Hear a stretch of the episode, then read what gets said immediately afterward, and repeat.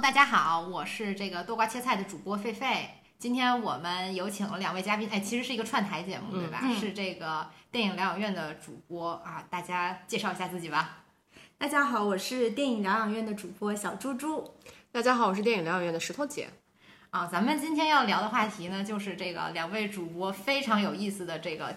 戛纳之旅加上欧洲之旅，一共有一个月的时间。对差不多。嗯，哦，在家憋了三年了，应该是，应该是也挺快乐的吧？这次肯定是我超级羡慕你们，当时跟我说你们要去戛纳，我真是羡慕死了。嗯，哦，然后然后又去了欧洲，然后玩大玩特玩，大买特买啊！咱们今天主要就是这些话题啊。好的对。哦，就是我们我们这个电影疗养院，他们自己有一些非常正经的内容哈，嗯比如说什么一些导演专访这个的啊，就会放到那个你们的节目里去去讲，然后把你们在节目里不能讲的这个乱七八糟的这个不正经的有意思但是有意思的经历，咱们这儿讲讲啊。好啊。然后也欢迎大家去听这个电影疗养院的节目嘛，因为对这电影要进行一些更深入的了解的话，非常欢迎大家去哈听他们的一些节目。谢谢狒狒的推荐。对，反正就是就是希望大家多多关注多瓜切菜，多多关注电影疗养院。嗯嗯，对对，然后咱们就先聊聊什么？咱先说说戛纳呗。嗯啊，因为你们当时跟我说戛纳不是一般人能去的嘛，是需要，是是需要，是 需要门槛肯定是有，啊。但是一般人也可以去。不是，但是你不能像那些什么柏林，就是你买票就去嘛，对吧？对啊是的，你还是需要有一个流程呗，对吧？对，因为戛纳电影节它是全封闭的电影节，也就也就是说不是普通观众他通过买票就能去看票的。它唯一一个可以让一般人和普通人能接近的方式，就是如果你二十八周岁以下，哦你就可以去尝试申请，就是一个叫影迷证三日证，也就是说你申请下来，你也就能待三天。嗯嗯就是其他的任何途径都是不是媒体就是官方入围的一些主创，不然就是去电影节教育市场的人员，嗯，所以他还是一个比较业内人士的大型聚会吧，嗯，对，因为我们今年是以播客媒体的身份去的嘛，就因为这几年疫情，戛纳那边确实比较少的中国媒体过去，然后大多数的中国媒体其实是以这个文字媒体的方式，或者是传统，比如说像凤凰、新浪这种他们比较老牌的大的媒体。嗯，那自媒体之外，大家其实基本上都是文字媒体，但是我们其实是以这个播客媒体的身份去的。这个就我就我们了解，我们在国内应该只有我们一家，而且我们今年是第一年申请戛纳，然后就拿到了蓝证，还是挺开心的。哎，那给咱们讲讲这个，我也听说了，戛纳好像又是有那个证的区别，不同的颜色。蓝证是一个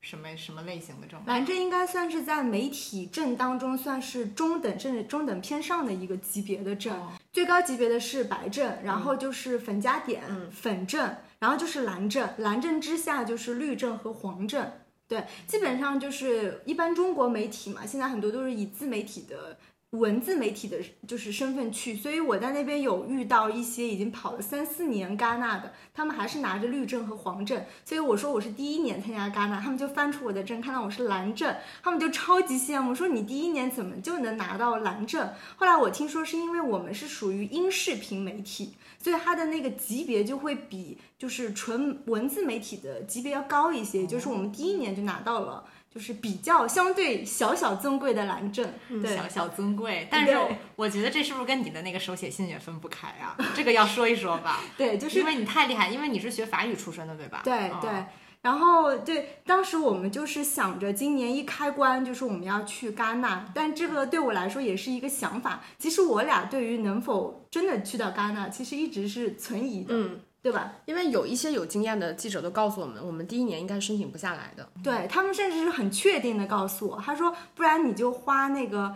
是四百多欧还是五百多欧的一个，就是你可以去申请一个叫电影节证。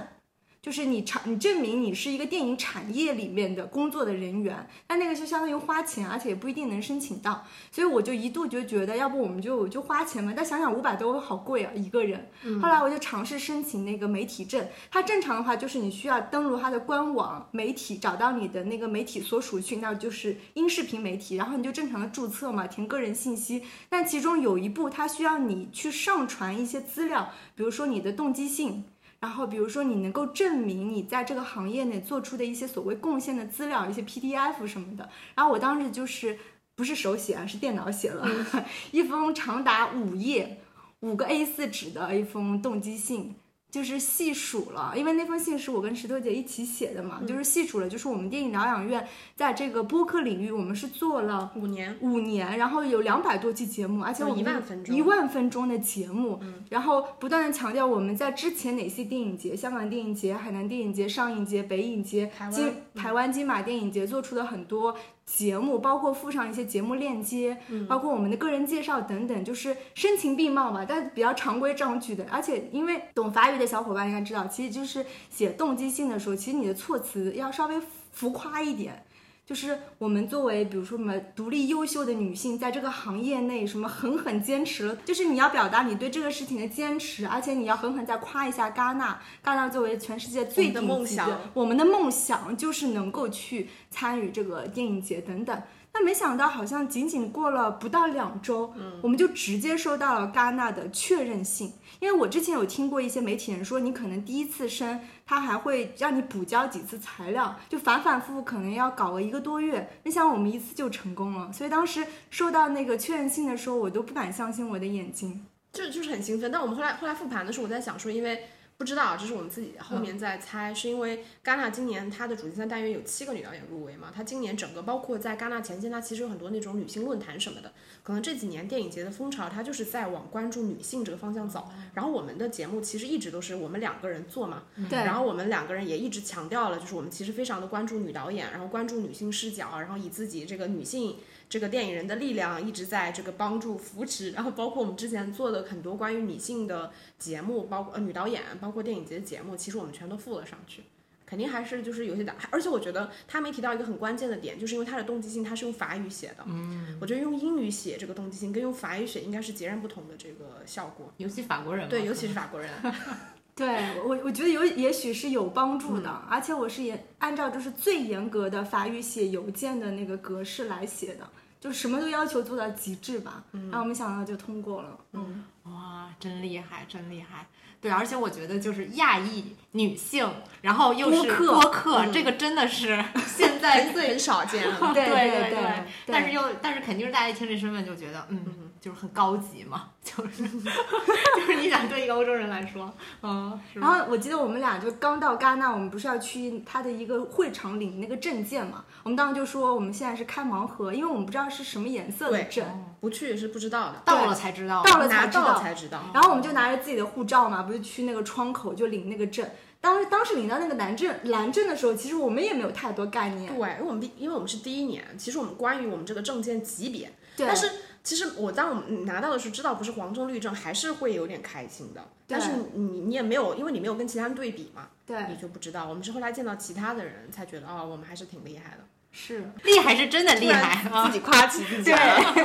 但是确实那蓝证在手里还说什么呢？是不是？哎哎，那说到这个了，就是嗯，如既然是这样的话，你们当时啊，这个可以可以方便透露吗？比如说你们在法国，包括在戛纳的时候，你们的吃住什么的都是自费吗？还是说是有一些赞助之类的？都是自费。对，都是自费。对，都是自费，哦因为在戛纳，其实所有的媒体，包括电影节市场的也都是自费的。嗯，那你们吃住的怎么样呢？咱们现在聊点儿 聊点儿有意思我们我们我们当时因为就是我据我们了解，大多数比如说国内的就是媒体他们去的时候，因为戛纳那边确实在这个时间段里面，因为戛纳本身是个旅游城市嘛，它本身就贵。然后它在电影节期间，因为本来是个小镇，所以就会更贵。所以大多数的人为了省钱，大家会拼房。尤其是那个电影宫，它其实是那那一区域是个核心区域，它其实会非常非常贵，所以很多人可能五六个人，大家就拼房，然后白天看片，然后晚上可能出稿子，然后出节目这样的。然后我们当时小猪猪定的嘛，他因为我们第一年去没有特别多的概念，他就挑了一个大概我们坐公交车二十分钟左右的一个旁边的一个小镇上，对然后我们那边是找了一个民宿，我们十二天大概是一万七，对，差不多是这个，一万七。对我们两个人就是分这个钱，但也我觉得位置其实还好。但我们当时定的时候，有人觉得我们住的太偏了，因为确实是有些片子，戛纳排片很很不合理的地方，它有些片子看完就凌晨一两点钟了嘛，已经没有公交车了，确实可能不太合理。我也是到了那边我才知道，就是在戛纳电影节期间，它的公交车是二十四小时的，哦是啊它已经分了那个白班和夜班，所以不存在就是我们住的偏远一点会没有公交车的状况。然后我们住的那个小镇就大叫 Boca B O C C A，就是。就是如果相对预算有限，或者是你想住更好的就是居住环境的话，其实你可以住在那个波嘎那个小镇，因为它有很多条公交线可以直接到电影宫，还是比较方便的。因为当时我们考虑到差不多价格的时候，如果我们住在那个戛纳它的这个镇中心的话，就会房间就会特别小，很可能我们两个人十几天都能只能住在一个十平米左右的酒店房间里，其实也会比较憋屈。嗯对。但因为我们住的那个民宿，它其实是，呃，很正规的一室一厅，这样我们就每个人都可以有个自己的就是空间，对，然后还有厨房啊、洗衣机啊什么的。不过我觉得这个也分人，因为我们俩其实没有，我们没有带着很多的任务去，所以我们其实看片没有把自己 push 的很紧，因为戛纳那边确实很难得，你像它在十二天的时间里面会放上百部新片。而全部都是全球首映的片子，所以肯定我能理解很多人他去，他就是希望疯狂看片的。那那种强度之下，其实我们这个距离还是会有点远的，对因为它那个电影节的那个呃电影院其实是比较分散，但主要集中还都是在集中在电影宫那边。所以像我们可能一天看个三四部，你可能往返，我觉得还好。对，但是如果有条件的话，我觉得肯定还是住的近一点会更方便嘛。你凌晨一两点钟你可以直接走回家，然后早上的片子最早八点就已经开始了。是，对，嗯。嗯，然后吃饭的话，因为它那个电影宫对面就是有一片，那个氛围真的非常好。它有一片有几条街区，那边就是可以吃饭，然后可以就是 shopping。它而且它那边的商店卖的都是那种非常偏礼服式的、很正式的那种衣服、鞋子。它就是方便你，可能你买了之后，你可以去参加一些正式的活动。红毯对对，比如说你要蹭红毯或者有一些酒会什么活动什么的。吃饭的话，就是我们每一天其实都在探索，就是尽量不要吃重复的餐厅，就导致我们在那些横横纵纵的小街就是徘徊，感觉上百遍肯定是有的。对，因为它总共就是戛纳的火车站到它电影宫，也就是纵向，我估计也就是五百米左右，然后就是中间都是纵横的小街，每一条街都有各种是餐厅，主要是以法餐为主，但也有一些那个意大利的吃披萨的，然后甚至还有一些泰国菜，也有日料，也有韩国菜，但我们主要还是吃法餐为主。嗯，啊，吃的肯定是挺好吧。我之前我之前在英国或者在德国的时候，我就经常要去法国吃一吃，要去开开荤啊。对，我觉得整个吃的还是不错的吧。我觉得吃法餐肯定不踩雷，但是如果你吃像我们唯一一次踩的，我印象最深的就吃泰国菜，真的很坑。因为他那边，比如说我们正常吃一顿法餐，如果你吃的也不是特别豪华的话，人均二十欧肯定是够了，对，肯定是够了。然后，但是我们那顿吃的那个泰国菜，差不多也是这个价格。然后大概就比如说二十欧换算成人民币接近一百五十块，然后我们俩一人吃一份炒饭，一个炒面，那个炒饭是炒方便面，又咸又干。你像谁会花一百五十块钱买碗方便面？我们那个落落差就很大。但你吃法餐，你会觉得嗯就很好，对啊，又有沙拉又对风味也很好，对，那个是比较踩雷的。总体来说，我觉得那边的餐饮的质量还是比较高的。哎，能给咱们推荐推荐法法国菜？你们有特别喜欢吃的某一道菜之类？法国菜的话，就主菜吧。主菜的话。像我是比较喜欢吃牛肉和牛蛙，虽然牛蛙我在戛纳没有吃到，嗯，但是我特别喜欢吃牛蛙。吃了一牛蛙。我们在咖喱呃，我们在巴黎吃的牛蛙。我们在戛纳也吃过一个牛蛙。对对对，也吃过，对。嗯，哎，我还没有在法国吃过牛蛙，法国人怎么做牛蛙呀？它是炸的，它是炸牛蛙，对，然后它上面还会裹一些那种酥碎的东西，然后再配一些它那些酱汁什么的，对。我觉得很好吃啊！我觉得我特别爱吃法国菜的，这就是其中一个原因，就是法国是欧洲唯一一个吃这些乱七八糟东西的国家，包括啊，包括什么蜗牛啊，对蜗牛，还有什么那个一些下水，对对，法国人也吃，对吧？在这这些在其他的国家都根本吃不到啊。嗯，我觉得面包好吃。就是但就因为他他之前就跟我说面包那边特别好吃，对。然后其实我们好像也没有特别，就除非他每天早上帮帮忙买面包什么的。对。正常我们其实就比如说你挑到一家随便的法国餐厅，它不是就是会有这个餐前面包嘛？嗯。然后它餐前面包还是会有一些质量的差别，有一些好吃的就那种刚烤出来，外表是很酥脆的，它就是既有一些那个厚度在，但是同时又非常酥，然后内心又是那种有点湿润的柔软的那种，所以吃的时候会觉得很幸福。对。菜整体我觉得真的不踩雷，什么都好吃，就是鱼也好吃，鸭肉也好吃，对，虾也好吃。对，我觉得确实是酱汁真的做的非常的好，就他们的酱汁感觉非常的丰富，嗯就是那个风味非常的好，然后层次也非常好，又不咸，但是让你吃起来又很有满足感。我觉得确实是不踩雷，而且吃的很饱，就是分量真的很大。嗯嗯，那戛纳它是靠海对吧？对，戛纳靠海，它会有什么？比如说吃海鲜多一些。我觉得反而就是戛纳没太有吃海鲜的氛围，它跟那个马有吧，一两家餐厅，一两家，但是整体不如像马赛和尼斯。哦那马赛和尼斯到处街边，它就有给你开生蚝、开那个青口贝的那种地方，但其实戛纳比较少吧，比较少相对少。嗯，我感觉它虽然也靠海，嗯，但嗯，像我们两个人，就是我们两个人吃饭都是比较正常的，我们没有太就是克制我们说这个餐标。对我们俩其实都正常吃饭，但是就是很多的那个我们知道的，就是大多数的这个媒体人，当然这个是全世界都有啊，因为嗯那个电影宫对面有一家麦当劳，对，然后我们没去之前，我们中国的媒体是有一个群的，然后大家就到先到的人就会很兴奋的说那家麦当劳还在，大家放心来吧，就是因为麦当劳是便宜的，就是你麦当劳吃一顿大概十欧以内就够了。，对，就是因为这样会比较节省成本，不然你一天像我们一顿吃二十欧，其实是很贵的。嗯但是吃的开心的，对，吃的倒是挺开心的。还有一个问题，就是因为因为戛纳电影节，其实它那个电影排的很满，有的时候我们吃那种所谓的正餐，其实时间会比较赶对，我们俩就很着急，想他还不来买单，还不来买单。，对，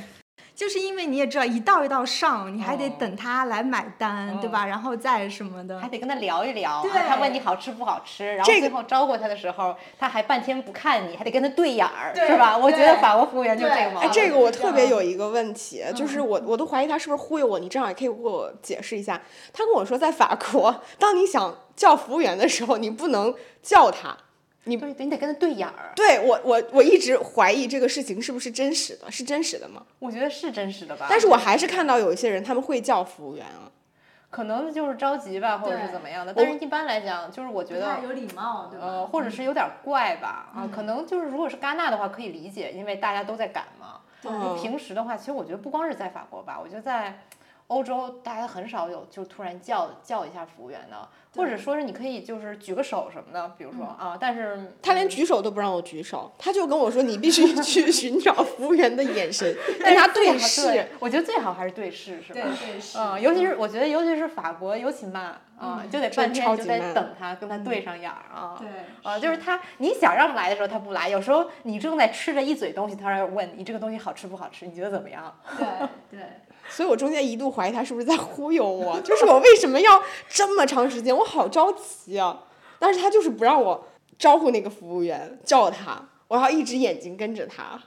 哦，咱们咱们这个吃住咱们都说了一下，是吧？嗯，还咱们还有还要说什么？咱们要不然接着聊聊戛纳吧，比如说。这个聊到我们可能大家都很有兴趣的一些八卦环节，你们遇到了什么艺人吗？什么演员吗？近距离观察了吗？还有导演呀什么的这之类。就是你知道，在戛纳我们也是到了那边才知道，它不是有很多那个红地毯嘛？嗯但其实我们上红地毯的时候，就是不仅是艺人主创，其实我们媒体也是要走那个红地毯才能进入那个电影宫看电影。然后呢，上那个红地毯的时候，其实是不允许拍照的，就是你自不自己不能掏出那个手机，会有工作人员阻止。结果那天我们就正好就在前面不到五米吧，那就几级台阶。就我们正在上台阶的时候，刘昊然和周冬雨在那里拍照，对。哦，因为正好那天是燃冬的首映。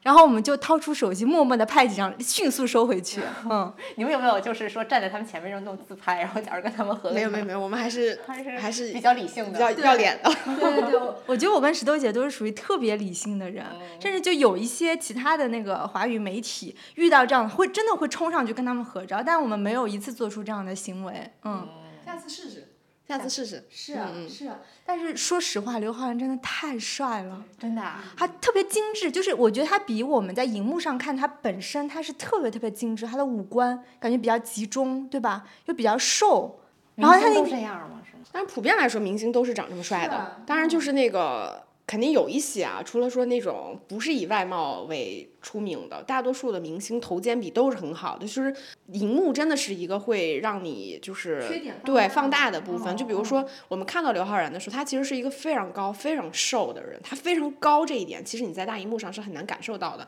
然后他的头非常小，头肩比非常好。对，我觉得，尤其是其实导演也很帅，陈哲艺也很帅，但是这种就是你可能平常也看不到导演嘛。嗯嗯。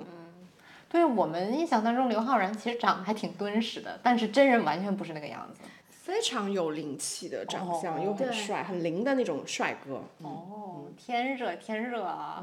太幸福了吧！近距离看帅哥啊！而且我觉得周冬雨至少她现在身上站在那边，她那天穿一个红色的裙子，还是很有欣味的，就是明星的气场的。嗯，因为我之前好多年前在台湾参加那个呃金马奖的时候，然后当时周冬雨也是那年拿到影后，然后我们媒体其实有一区是跟那个，就是我们媒体是有一区，然后正好是所有拿奖的这个电影人会到前面合照，所以当时我非常近距离的看过周冬雨，然后我觉得我那次看她跟现在看她其实她没有太大差别，因为她本人非常瘦，她就是瘦到就是那种，如果你在现实生活中见到，你会觉得这个小姑娘就是怎么不能多吃点饭的那种，就是又瘦又小的那种，但她这次因为她穿了一身那个红裙，整个气场还是会，就可能影后拿多了之后，气场确实是很抬的那种。哦，就明星确实那个气质跟普通人还是不一样嘛。就比如说像我们在戛纳，就比如说我也有点脸盲，就是你看到看到老外看多了之后，其实你分辨不出来谁是谁。比如说我我看电影，我能知道啊这个演员那个那个导演，但是你放到一堆外国人里面，其实我也是脸盲的，但是你还是可以分得清楚。在戛纳的那个人，他是个明星，他还是个网红，因为网红也穿的非常浮夸，各种礼服、西装，然后也化着全妆，旁边也跟着助理，但是你还是分辨得出来，就是网红跟明星确实是你真实见到了，他也是有弊的。还有什么见过什么那个外国的明星吗？除了中国人？想想我说什么那个？斯啊，哦啊，我我我我觉得这次呃还比较近距离看到韦斯安德森了，因为我们通常正常来说，要么就是在红毯上能见到，要么就是采访能见到。然后我这次其实是在那个电影宫的时候，我在后台看到了韦斯安德森，然后正好是那天韦斯安德森带着斯嘉丽约翰逊，然后他们是刚刚结束那个整个电影的那个发布会。然后正常来说，其实 不会有这么多记者和媒体在现场，把他们围得水泄不通。然后我当时正好是在一个没有被大家注意到的死角里边儿，然后很近距离看到韦斯安德森在帮大家签名。就他本人本人非常的高，其实他本人比我比我想象中要老一些，就他确实也不年轻了。韦斯安德森虽然他虽然他片子看上去很有童趣、五彩斑斓，所以你很难想象他的导演年纪已经很大了，但其得有五六十岁了吧？对，韦斯安德森得有快五十了，快50快五十了没那么，没有那 没有那么老，对。然后，但是他本人比我想象中要再老一些，而且比我想象中要再高一些，而且他有留着那个很标志的那个中长发，而且因为韦斯安德森的就是时尚品味确实非常好，我觉得比我在那边看到其他的导演要就是更得体一些。他的西装非常特别，就是是那种有啊浅色的带条纹的那种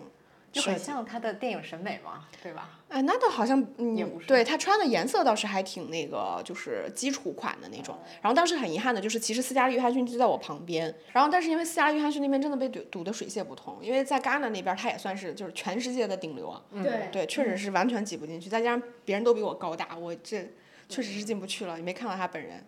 还有就是凯特·布兰切特，后来我们也没看到。我预约了，没约没约上。嗯，就是那戛纳那边还是会这样的，就是你有一些大明星、大导演，他肯定是更热门的嘛。我记得当时第一个就比较热门的是那个，完了，西班牙的导演是是叫啥来着？阿莫多瓦。对对对，因为第一个可能比较就是那个热门抢手就是阿莫多瓦的大师班，我们肯定是抢不到的，因为他是。为什么我们前面在说那个等级的问题？因为就是你等级决定了你是否能抢到。然后后面再有就是他那边不是一个女性论坛嘛？有一天是那凯特·布兰切特，因为凯特·布兰切特其实今年没有片子，但是他是参加了一个那个女性的论坛，中间有个环节，我就非常兴奋的就把他给报了，但是当然也没有没有轮上，可能报太晚了。然后后面还报了昆汀的大师班，我好不容易抢到了，但是我没进去。是因为就是你说的那个法语的问题。对，当然不是因为我法语的问题，确实，就我觉得戛纳它会有一些不合理的地方，但是跟我自己也有关系。之前我们就我就听闻说，有些人，比如像阿莫多瓦这种，就是你虽然抢到票了，但是他的座位坐满了，他就不让你进，你也不知道什么逻辑。按理来说，你的票不是应该根据你的座位来的吗？但反正我抢到票了，但是我就没进去，然后我就排在门口，然后那天超好笑，因为毕竟是昆汀嘛，所以门口排了超多人，然后旁边还有中国人，但是他们不是媒体，然后我就排在那里，然后那个那些人就不让我们进，然后我疯狂的示意那个电影节的人，因为我已经迟到了，我示意电影节的人，我说我有票，然后我各种给他展示我的票，展示我的证儿，然后他就是不理我。然后这个就是我如果小猪猪当时在的话，应该这个问题可能是能解决的，因为他会法语嘛。我当时跟那个电影节的人说英语，他们就不理我，甚至我有一度都冲过了那个栏杆，因为他有个栏杆，他不让我们过的。然后旁边那个中国小姑娘说：“你有证儿，你冲过去。”然后我就 我就真的冲过了，冲了过去，走到那个电影节的人面前，我各种给他展示，我说我有证儿，我说我只是迟到了，我有票什么的。然后他就是看了我一眼，翻了个白眼儿，然后又往旁边看，就说不行，就是反正我找了好几个工作人员，他们就是不让进。惹？这工作人员也挺怪的呀。嗯，他们，所以我觉得这是戛纳的问题，确实有一些我不太理解他们是如何出了票，但是不让你进，说座位坐满了这件事情，因为现场肯定还有人跟我是一样的情况。然后，但是就是我那天就是我后来也跟小猪猪说，我说这是我在法国体验最差的一次，不是说他们故意不理你，就我当下理解他那些法国人是他的英语真的有点差，然后呢找他的人又多，然后你说英语他就更不爱理你了，他可能就是。不知道，反正那那天我就跟他说，我说你已经失去了就是体验法国人对你态度很差的这个资格了，就是因为你，我说他他不相信，他说法国人很 nice，我说下次你试一下，你一天出门一句法语不说，全程说英语，你来体验一下这个感受，差别还是挺大的，因为他们就是会翻白眼儿，会故意装没听到你说话，我就站在他面前，他还装听不到你说话。哦天，我一直以为这是一种就是 stereotype，没想到这是真的真的啊！因为我之前在法国玩的时候，我感觉。我说英语好像也没啥问题啊，可能就是说你跟他们有深入接触的话就不行了，嗯，就还是得说法语。你你如果对他有诉求的话就不行。嗯，我我就举两个例子，一个就是我我们俩其实特别倒霉，我们到欧洲第一天在法兰克福转机，然后要去那个巴黎，结果我们俩错过那个航班，然后我们又改签了下一班。那这个事件就导致我们错过了一顿已经付好钱的米其林一星的餐厅，一个就是菊园博物馆的就是预约的门票，就是。接连两个事件，就反正就是沉重打击，然后导致就是那天菊园没去的成。但我一直跟石榴姐说，我说菊园几乎是我在巴黎最喜欢的博物馆。啊，可能有些人会喜欢罗浮宫，有些人喜欢蓬皮杜，有些人喜欢凡尔赛宫，但我就是最爱最爱菊园，因为那边有很多大幅的莫奈的那个壁画嘛。睡莲是吧？对，大睡莲，对。结果我们其实是到第三天拿着两天前那个预约单，那个字其实挺大的，就是那个时间其实都是不对，包括下午和上午也都是不对的。所以我我本来想要侥幸心理，就是我蒙混过关，因为一看现场就是排队的人至少得排个。大半小时、一个小时那种规模，我们拿两天前的预约单进去，然后工作人员就直接直接拦下来，就说不好意思，你的票是两千前已经过期了，你不能进去。然后我就开始各种卖惨，我就说我已经三年没有来巴黎了，我以前是在这边念书的，然后我那天错过了航班，然后我特别特别想改签，就是你们博物馆的时间，但是我发现全满了，太难得了。如果错过这次，我很可能一年都没有办法来你们菊园博物馆参观。然后我们就进去了。嗯。哇，真的！试想一下，如果当时我是说英语，他会理我吗？不知道啊，但是但是。不会的，你觉得不会是吧？百分之百。其实法国人他他是又比较呆板，就他做很多事情其实是按照规则，就你约的几点就几点去嘛。但是我又觉得法国人其实很通人情，就你得给他讲述你的经历，你为什么去不了，今天又为什么想去。包括我们那对米其林餐厅也是，因为大家都知道米其林餐厅是要提前预约的，并且是要把那个钱扣掉的。但是因为我们错过了飞机，而且我是。当天上午再跟他说的，也就是有可能他那个位置已经没有办法再就是给别人做了嘛，很可能食材都已经备好了，所以他扣掉了钱。那我追了两封邮件，各种卖惨，各种说我多想去你们餐厅吃饭，能不能再给我一个机会？他也查了后面几天的约全部满了，然后最后就是隔了五天之后，他又把钱退给我们了。这个其实也比较难得，很贵。对，嗯。哎呀，看来会说法语还是有用哈。对，我就觉得在法国进行一些深度诉求的时候，其实是很有用的。哎，不过说到这个，就是我觉得这也是我在欧洲玩的一点经验，就是我觉得千万不要啊怕多跟人说话，多跟人聊天儿。就是有时候真的，他们那些工作人员什么还挺通情达理的。我当时就是记得，我当时在那个意大利玩嘛，我当时在罗马的时候。就是去一个博物馆，就跟他们说我是学历史的，我朋友是学考古的，就跟他们聊一顿聊聊完之后，人家说进去吧，不用不用买门票了，就 就是就在哪都这样。当然也有一个问题是我当时欧盟学生嘛，嗯啊，所以就是可能会这个也是比较方便，就是一个原因啊。但是反正我觉得大家多跟他们聊也没坏处啊。而且我还想接一句小猪猪，确实我觉得菊园是一个特别好的一个地方，是嗯，首先就是我觉得拍照特别好，那几个大。大莫奈那个大翠莲前面拍拍照，而且它是一个弧形的，弧形的，对，嗯，然后包括其他的画，什么莫迪里阿尼啊，还有一些女女画家，她整个打造那个风格，我觉得都是特别梦幻、特别柔和、特别唯美的那种感觉，对吧？嗯，对，我觉得小猪猪确实很有眼光哈，就是真的是一个挺挺好的一个，不是那么热门，但是不管是你去拍照还是说去体验，都还挺好。地方，而且它外面是有一个大花园儿，是吧？对，就是叫杜乐花园。然后穿过杜乐花园，其实就能到罗浮宫了。嗯，都都挺近，都挺近。是嗯嗯。然后那个奥赛美术馆是不是也在那附近呢？就对，但是我们这次也没有去奥赛博物馆。嗯，奥赛反正就是东西多，然后特别杂乱哈。哦，对，其实我觉得要去法国旅游，就是奥赛跟罗浮宫选一个就行了。如果你时间比较紧张的话，嗯，卢浮宫更乱。卢浮宫我觉得就特别像那种典型那种殖民主义时期的博物馆，就是把所有的珍宝全都往那儿一堆，我也不嗯管了、啊，也不给你有很详细的介绍。很多我觉得你像是呃一些欧洲比较老的那种什么大英博物馆呀，这都是这个风格，就很多东西就扔那儿，因为我东西反正也多，我也不、嗯我也不给你讲那么细啊。我觉得像是一些比较新的博物馆，可能它的整个的那个导览啊、系统会给做得更好一些。一点一点旅游攻略，咱们继续吧。稍等，咱们要把酒开了吧？开酒吗？好好咱们刚刚说到哈，就是在法国玩这些攻略嘛，你们不是说就是你们会法语和不会法语是完全是两套体验吗？嗯，啊，给咱讲讲呗。就是因为这个，就像咱们刚才说的，一直是我的一个刻板印象，没想到真的法国人真是这样啊。我我先说我自己的体验啊，就是因为我体验过我自己的时候，跟我和小叔叔在一起的时候，其实我觉得就是法国人，当你说英语的时候呢，他们不是说会对你态度恶劣，他们会对你很冷漠。就是他们不太想理你，我觉得可能一方面是出于说你他可能英语也不太好，然后另外一方面可能就是出于他觉得他跟你说话太累了，就是你们可能没有办法进行很深入的这个交流，所以我大多数的体验就是如果你你只能说英语的话，你是在任何场合都很难跟别人进行一些很深入的这个交流，包括一些就是这种情感上的东西的传递。就我印象中，我们第一顿。我们不是一下那个飞机就跟一个法国的小哥拼了个车，就是真的很奇怪的，就是跟了一个跟一个法国的哎小哥，那个小哥我们现在还有联系，他是法国的一个就是对《费加罗报》的记者，专门做体育条线的。然后我们就一块儿拼车什么的。然后因为他俩在一块儿的时候，他俩其实说法语的。然后我们晚上一块儿吃饭的时候，他俩就一块儿为了配合我，然后就三个人都要说英语。就是那个感觉，就是我明显感觉到，就是因为我们一直在说英语，所以那个小哥的很多情绪他是被抑制住的。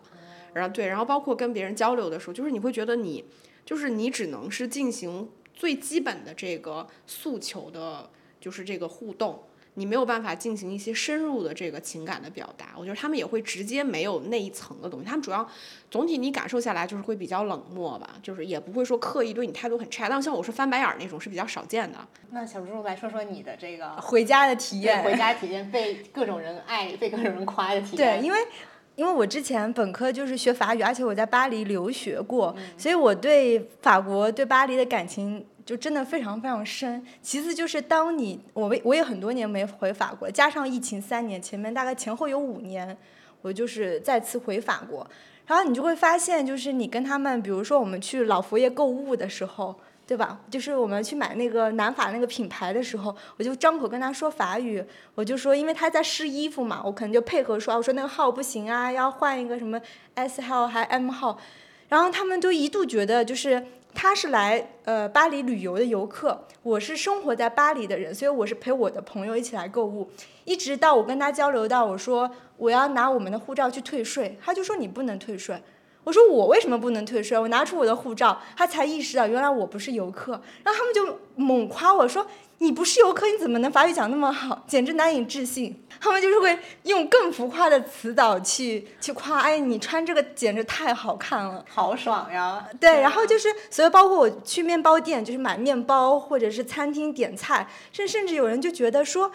法语是不是很难啊？对你来说，学习的时候，我说还挺难。说那你能学这么好，说明你真的对我们法国就是很有感情，你的法语真的说的太好了。我就几乎所有跟这样的人交流的时候，他们都难以置信我是从中国来的。就包括在戛纳，我们有遇到法国记者，在跟他们聊的时候，他们就完全不敢相信我是从上海来的，他们一直觉得我是从巴黎来到戛纳去参加电影节。嗯，哇，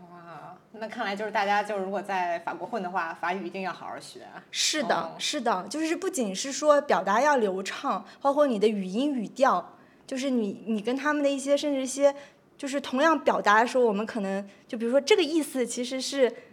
在双引号里面的意思，就是你还是会要有一些 body language 和各种去支撑你的这个东西，不只是说我要听得懂，我能跟你交流，我就有很多情感上的东西在吗，嗯，哎，不过从这个角度看，我觉得法国人对自己的语言也真的是很骄傲。很，骄傲，我觉得真的挺好的。就是我我感觉就是来上海之后，我发现上海人真的很爱讲英语，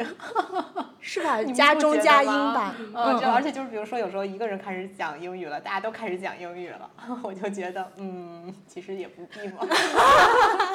这个是不是不能说？可可以说吧没关系。吧啊我觉得上海就是这样，包括香港人也是喜欢对啊，对啊加中加英的说吧。嗯哦，对对对，是的。而且尤其是我感觉，比如说你母语是英语的人嘛，嗯，啊，真的是到哪去你都不需要学任何任何外语。嗯，我觉得只有去只有去中国北方和去法国，你才能碰到一些钉子，就是你必须要学当地的语言。呀，刚刚咱们扯了这么多哈，就这个法国吃住。那咱们接着说回到戛纳吧，就是咱们看了也看了不少电影嘛，给咱们推推荐一下，就是好看的电影呗。等到有资源了，我们可以去看。我比较推荐就是今年那个金棕榈大奖，嗯是一个法国女导演如斯汀特里叶的《坠楼死亡的剖析》。就等大家有资源，应该我预估计啊，大概八九月份应该就能看到这个资源了。就是剧情咱都不说，就是一个疑似杀老公的故事。嗯那很那非常想看。因为我我我已经跟他说好了，我因为他一直就特别喜欢讲这种杀老公题材的电影，后面我一定会跟他出一个专题，就是专门把杀老公题材的电影做一个电视。剧做一个总结对，做一个总结，就各种杀老公那把另外一种方法。哦，你知道我们我们我们播客起家就是可是做《金瓶梅》的呀，《金瓶梅》一上来就是一个杀老公的故事，所以说到时候我们哎，我们可以到时候再聊一期，就是作为一个已婚的女性主义者，为什么这么喜欢看杀老公杀老公的电视剧电影？她特别喜欢，因为她特别爱看美剧嘛。对。然后我觉得美剧里边现在其实就有非常多那种就是也很爽嘛，很复仇的。嗯，他就是喜欢这一块，她就是喜欢那种直接的、激烈的东西，嗯，致命女人嘛，对致命女人。对对这类的。嗯。还有使女的故事。还还有吧，还有我推荐一个，就是完全不是在主竞赛单元，但是可能国内大家比较感兴趣的，就是金之云的新片，宋康昊主演的，叫《Cold Web》蜘蛛网，嗯，呃，是叫蜘蛛网吧？好像是叫蜘蛛网。蜘蛛网，我现在不确定中文译名有没有改，英文就叫 Cold Web。大家都知道金志云是拍恐怖片导演出身的一个导演，所以这部片呢，它就有一点那种怎么说？拍电影的人在拍电影，它有很多层那个嵌构，但是非常非常有意思，嗯，非常好看，不是恐怖片，就还有一点恐怖元素的剧情片，嗯，我可以推荐两部主竞赛单元，我自己今年很喜欢的片子，一部是这个呃考里斯马基的《枯叶》（Fallen Leaves），今年它是所有主竞赛单元里面场刊最高分，三点二分。然后这个片子它非常有意思，因为它是今年电影节里面唯一两部吧，就是真的以乌克兰战争为背景的这个片子。但是它拍的背景不是在乌克兰，但是它整个广播里面一直在渲染说乌克兰战争。然后它主要是在拍两个无产阶级的这个男女之间的爱情故事。然后哎，它那个背景是在赫尔辛基，我记得那个故事发生。然后所以它整个的那种幽默感，我觉得是真正的冷幽默。它就是有一种人人和就是男女之间的这个情感，去掉了一切这种非常外在的这种复杂的表达，他所有的东西都做的这两个人仿仿佛像机器人一样的，然后很这种。就是非常非常搞笑的，怎么说？他带有一些幽默感，然后两个很真正冷幽默的人在一块儿谈恋爱的故事，然后他就是无产阶级的男女的故事。但是它又是跟那个乌克兰战争有关系的。对，它其实是在渲染这个人和人之间的这种关系，这种冷漠，就是在强调这个背景。这个应该算是今年我觉得比较明确在以这个战争为背景去讲述的这个故事了。啊，说到这个这个考里斯马基是吧？就是这个这个芬兰导演，我其实特别喜欢他，我特别喜欢那个列宁牛仔，列宁牛仔真的很很有意思。他今年他首映场我去看了，然后他真的非常可爱，就是因为我之前只看过他的片子，但我没有见过这个导演他的一些就是样子和他的那个表现。然后据说啊，我今年只看到一次，据说他每年红毯都是这样，他是一个，因为他年纪也挺大，胖胖的、壮壮的，然后他在那个红毯上就各种跟别人嬉戏，他就那种一身反骨的老导演。就比如说正常你走戛纳红毯的时候，记者会说啊，你们主主创的人要排一排，我们要拍要拍那个考里斯马基给你特写。然后我们那个时候在主会场里面就能看到考里斯马基就抢过那个摄影师的那个镜头，就开始拍对方。然后包括就是他们要跟那个电影节的那个艺术总监福茂合照的时候，他就非常抗拒，他就跟福茂在那儿，我要站在福茂的身后躲，然后就是那种非常搞笑的。然后他确实是一个非常具有观众缘儿的导演，因为他太有个性了嘛，所以他进场的时候就是是我见过所有主主竞赛单元里边大家给予他反馈最热烈的一个，就是他一进场现场就开始疯狂的尖叫啊阿基就是叫他的名字，然后就各种很热烈给他掌声。就是所以他今年片子没拿到主竞赛单元的，就是金棕榈大奖是有点可惜的，因为片子真的非常好。嗯，哎呦，他就是特有个人魅力，而且他年轻时候是帅哥呀，对吧？哎，我真的没有印象他年，我印象中我我有印象的他就年纪已经挺大了，可能我没有。我哦，我是因为还挺喜欢他的，所以特意去找了一下，年轻人就是那种金发北欧帅哥。哦，反正就是确实是非常有魅力的那种导演。他这个行为也挺像他这个电影的那个状态，就是很幽默、很讽刺、很犀利的那一种。嗯，然后还有一部片子，我觉得可以推荐一下，就凯瑟琳·布雷亚是一个法国女导演拍的，去年夏天。然后这个导演是一个非常大胆先锋的那种，专门拍女性情欲的那种。片子有人就说他是这个，呃，情色电影作者化嘛。但是他今年这部片子，我就为什么推荐大家看呢？就是因为他其实是翻拍自前几年那部电影叫《红心皇后》，但是他这部片子里面那个男主角太帅了，就是因为他拍的其实是一个这个法国的中产的中年女人跟他继子之间的这个不伦恋，然后他的那个继子就是一个就是非常有魅力的这个金发的小帅哥。信息感觉还挺难找的，但是这个片子还挺有意思的。嗯，就他拍一个女人在面对这种不伦恋的情欲里面那种反反复复跟这种女性的复杂性上，我觉得片子还是挺有趣的。我觉得比那个比那个红心皇后在视觉上，因为两个演员这个长得更好看一些，包括情欲的这个表达，它会更就是更法一些，有一些浪漫的那种感觉在。嗯嗯，那推荐完了这个外国的电影，咱们来说说咱们这个中国的这些今年来戛纳的这个，就是那个王冰的那个青春好像。今年的这个反响还蛮好的吧？很多人都在说这个事情。你们不是做专访了吗？在你们的节目？对，因为王斌他是唯一一个入围主竞赛的中国导演，所以光这个事件就是在中国电影圈还是有一定影响力的嘛。虽然他最后没有拿到任何奖项，啊，但是他的确就因为他拍那个片叫《青春》，其实是他拍那个浙江湖州的一个专门做那个童装小镇。他其实是深入到不同的工厂，然后拍这些就是纺织女工、男工他们的日常的工作和生活。他一共拍了九个小时，他也是分成就是上中下三部。剪辑好就是九个小时。他剪辑好是九个小时，然后分成了就是第一、第二、第三部。然后我们看到的是第一部叫《青春》，嗯，特别好看。因为就是虽然我中间睡着了二十分钟，但是不可否认，就是我觉得在大荧幕上看纪录片，它的那种。震撼力还是怎么说，有有点让你去直面很多，因为我们是中国人，对吧？我们在一个戛纳的大荧幕上来看一帮中国人的，尤其是一些偏向于底层的中国人的，就是把他们这样撕开他们生活的很真实的面目给你看的时候，我觉得你的心情是很复杂的。之前就会有很多人说什么，哎呀，什么这个这个中国人很喜欢去把一些底层的东西给展示给外国人看呐之类的。但是我有时候又觉得说，这个可能才是更真实的中国，只是因为说我们生活在城市里，我们才忽略了。如果你看那个人口统计的话，那肯定是像这样的人，他占的比例更大嘛。把他们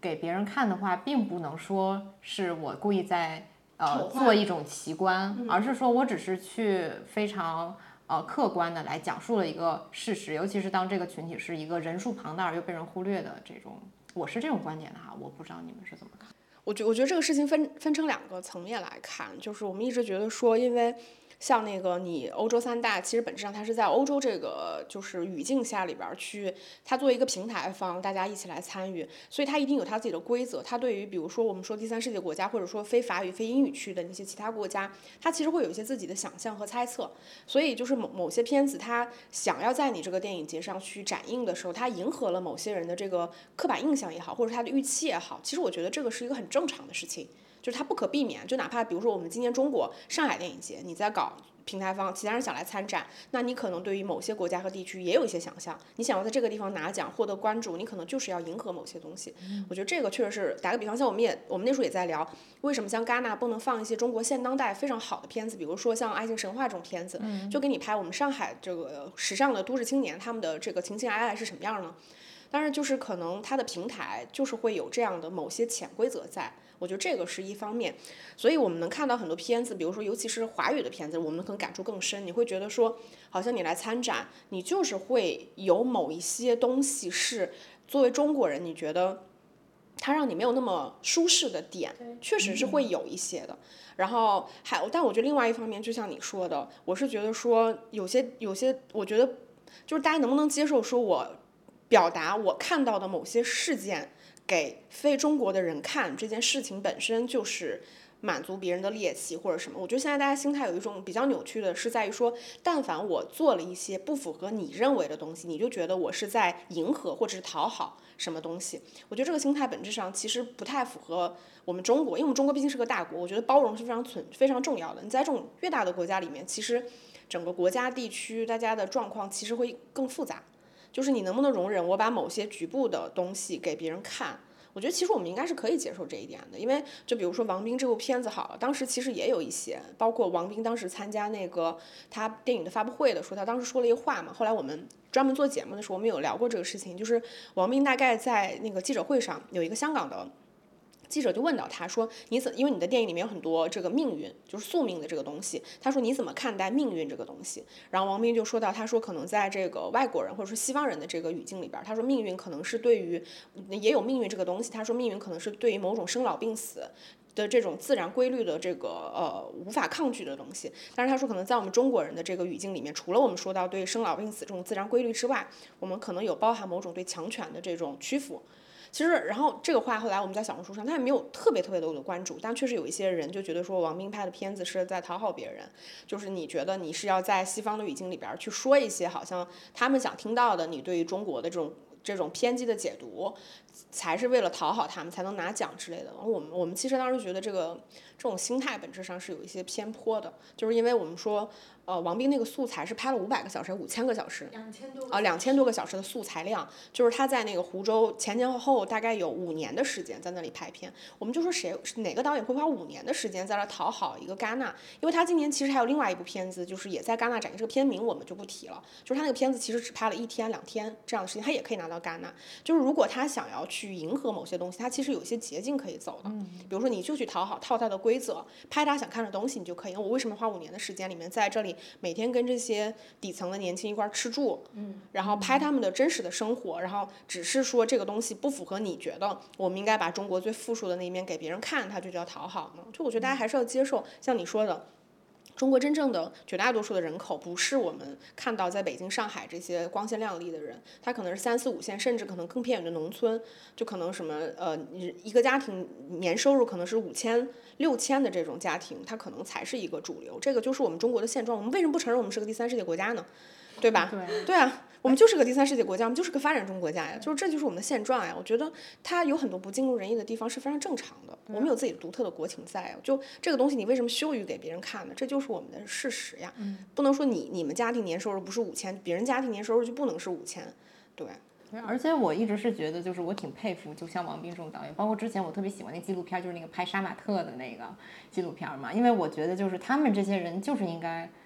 有更多的渠道被人关注，我也特别呃希望他们能够被关注吧。我觉得这是一个 怎么说呢，是一个好事儿，就是如果对这个群体本身来说是一个好事儿，因为他们每个人也是一个活生生的人嘛，就是我们不能把他。们仅仅看作是一个数字啊，或者是说哦，他们能代表或者不能代表中国，他们其实也就代表他们自己，那他们自己就是这个现状，而这样的人又又很多，那我们就是把它给呈现出来，我觉得是很好。另外，我觉得你说这个像是确实是有这个可能，可能就是说戛纳他会更加去关注，就比如说第三世界国家的这种片子，但是我觉得确实我们这种都市题材的这种好的。片子其实说实在也不多，那种艺术性比较强的，嗯，爱情神话可能算一个吧。其实也真的没有什么其他的。有，我觉得还是有的，就是它在国内也不算是主流嘛。嗯，就是其实我就这么说，比如说你拿到戛纳去参展的大多数的电影，它本质上在国内的这个商业电影语境里面，它本质上就不是主流电影。或者说我们说电影节电影是不是主流电影？其实商业电影才是主流电影，比如好莱坞电影才是主流电影。然后或者是国内那些可能投资几亿的那种片子，比如说《流浪地球》这种，我觉得才是主流片，它是 A 类片嘛。到电影节电影，比如说我们去今年在戛纳看到几部华人的片子，我们当时也在思考说，是不是这就是中国最好的就是艺术片呢？当然不是，就中国年轻一代，我觉得还是有很多很好的就是青年导演他们在拍的片子，只是说他一是他可能未必是戛纳喜欢的那种类型，二是他们是否有渠道到戛纳。我觉得这个其实在中间还是，但是总体的绝对值的量级肯定没有那么高啊，但我觉得其实还是挺多的。哎，那说到这个，能不能给咱们推荐一下？就是作为这么一个平衡哈，比如说你们觉得就是拍这种都市的呀、年轻人呐，或者是说这种相对来说不是那么所谓的打引号的奇观的这种中国人的片子，你们有什么推荐吗？我的姐姐算吗？我的姐姐算吧。对，就是前两年的，也是一个张子枫主演的偏女性题材的《我的姐姐》。你要这么说的话，其实耿军的片子我觉得也很有意思，就是他，对，就是他是一个专门拍这个东北鹤岗地区的这么一个导演。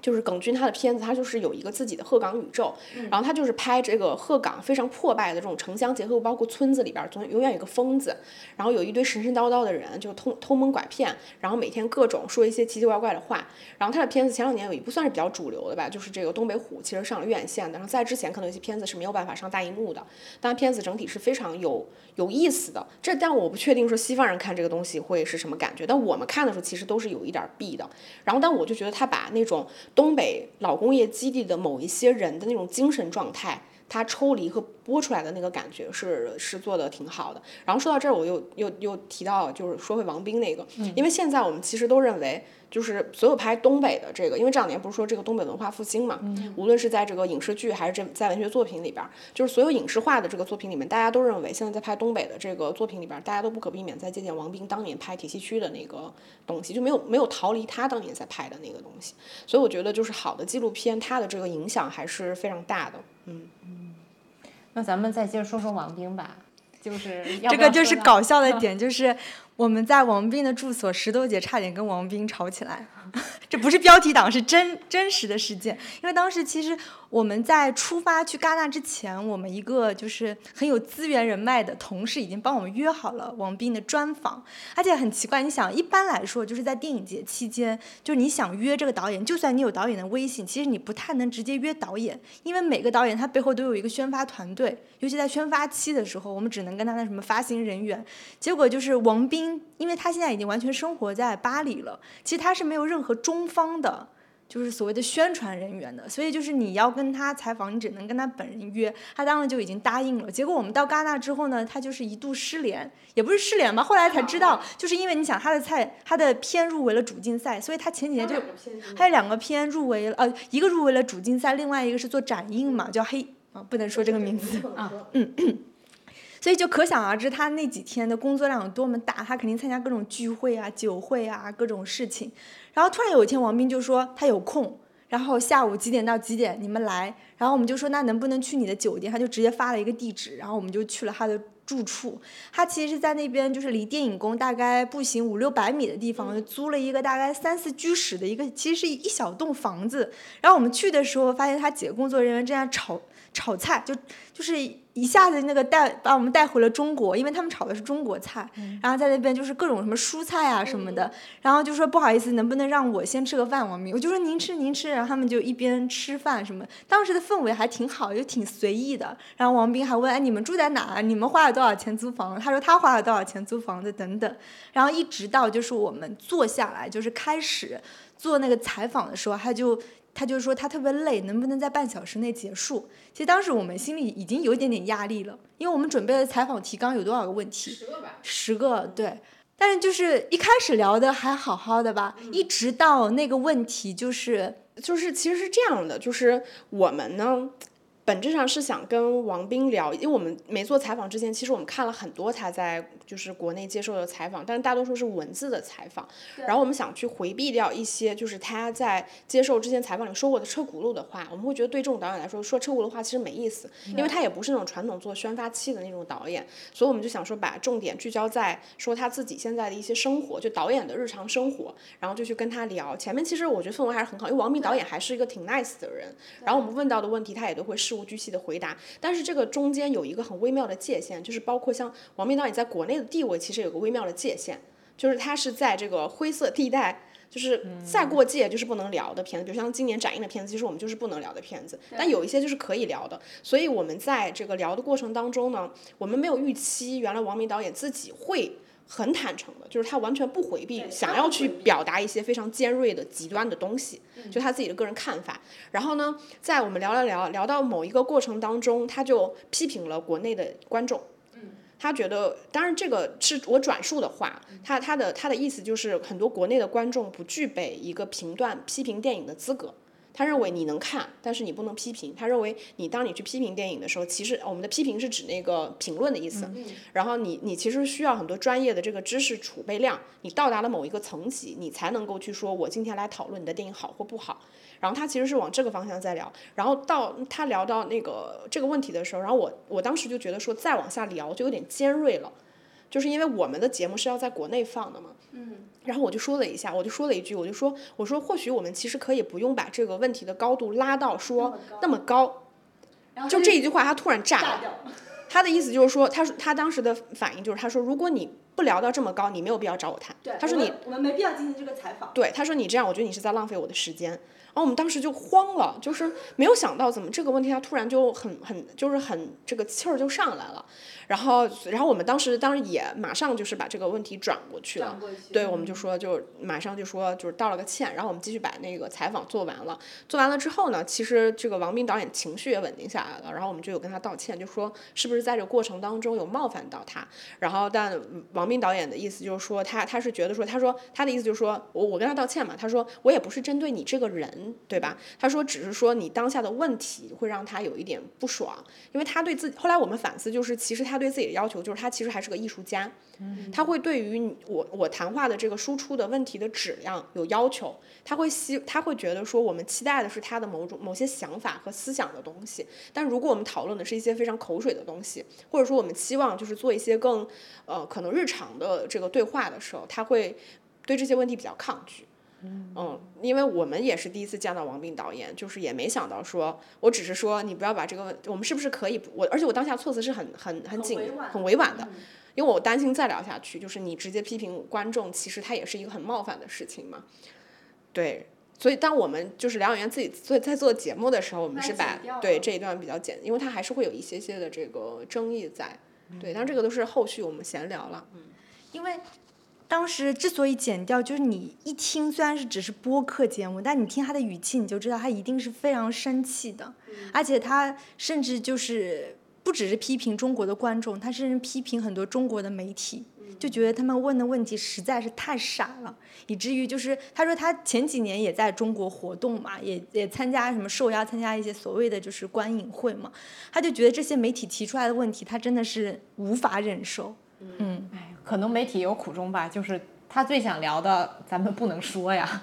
其实我我们倒是觉得说，因为他现在他整个拍片子的所有资本其实不来自于国内，就是所以他其实完全再加上他现在人也很少在国内活动嘛，他其实不太 care 大家到底在想什么。但是我们其实也会觉得说，有的时候他说的某些观点，我们可能也不是那么的认同，就是因为他可能不在这个语境下生活，有一些东西他其实嗯确实没有必要以那么极端或者是。就极端的方式去看待它，因为我们我们的态度还是比较温和的。再加上我们也是为了节目能够播出，对，所以还是对。那这个方面说嘛，那王明导演现在主要的受资助的人来自于哪？法国吗？法国，法国跟娄烨当年是。是的，因为当时我看他的那个青春的首映场嘛，不就是他的就是三个摄影师是中国人，他的所有制片人都是法国人。他现在就是他在巴黎其实是有不仅有他的住所，他有一个他的工作室 studio，所以就是他说他甚至有一个就是。像电影院级别的一个荧幕来，就是帮助他一起做后期。没关系，你倒吧。啊，就我们刚刚倒了个香槟啊，咱们接接着说啊。对，然后就是我们后来私下也也在说，就是王斌这样子的导演，他其实。与其说是导演，他当然是导演，他其实真的更像艺术家。所以其实跟他做专访，你不太能期待你能跟他进行对话，因为我们本来就是不平等的。他其实更期待的就是你来问我问题，最好你的问题质量也是高的，不是傻的问题，然后他来回答。咱们就愉快的把这个采访就结束。我们不能从他身上期待一种对话的交流。然后包括我们回去在那公交车上，我们就开始想这期节目的标题。一开始想了很多很炸裂的，后来就说别别别，播出不了。最后我们选的标题就是，呃，王斌说他在巴黎只有工作没有生活。我们就取了一个相对温和的标题。嗯，嗯，反正这期内容欢迎大家去这个电影疗养院收听，很有意思。对对对，就是无论我们采访过程当中是怎么样，其实我们还是很尊敬王王斌导演的，就是我们觉得他确实为电影付出了非常多。嗯，对，是个很纯粹的人，听起来对，是是，嗯，对，我觉得这种这样的人真的还是非常可贵啊。嗯不管是一开始拍铁西区，到现在拍这个青春，嗯啊，他这个整个生活方式哈、然后再加上他的这个工作模式什么的，哇，真的还是挺厉害的。所以说这种人不能说这种人，这种艺术家哈，这种艺术家，他们这个如果说是对于这个提问者或者是媒体从这个角度看，他们比较苛刻，也是可以理解的，也是可以理解的。如果他不这么苛刻，他也很难这么这么纯粹的，这么甚至有点偏执的吧，去完成这个事情。对，其实就是后来我我我在看的时候，我就觉得说，但是这个不是是个中性的表达，我觉得他是应该是一个就是控制欲非常强的人，就是因为他的片子，你想想他有上千个小时的素材，他说他在拍的时候，他其实就已经要有预期，哪些是可以用，哪些是不能用，不然他是没有办法把几千个小时的素材最后剪到几个小时的，他是从拍摄到后期都是他自己完成的。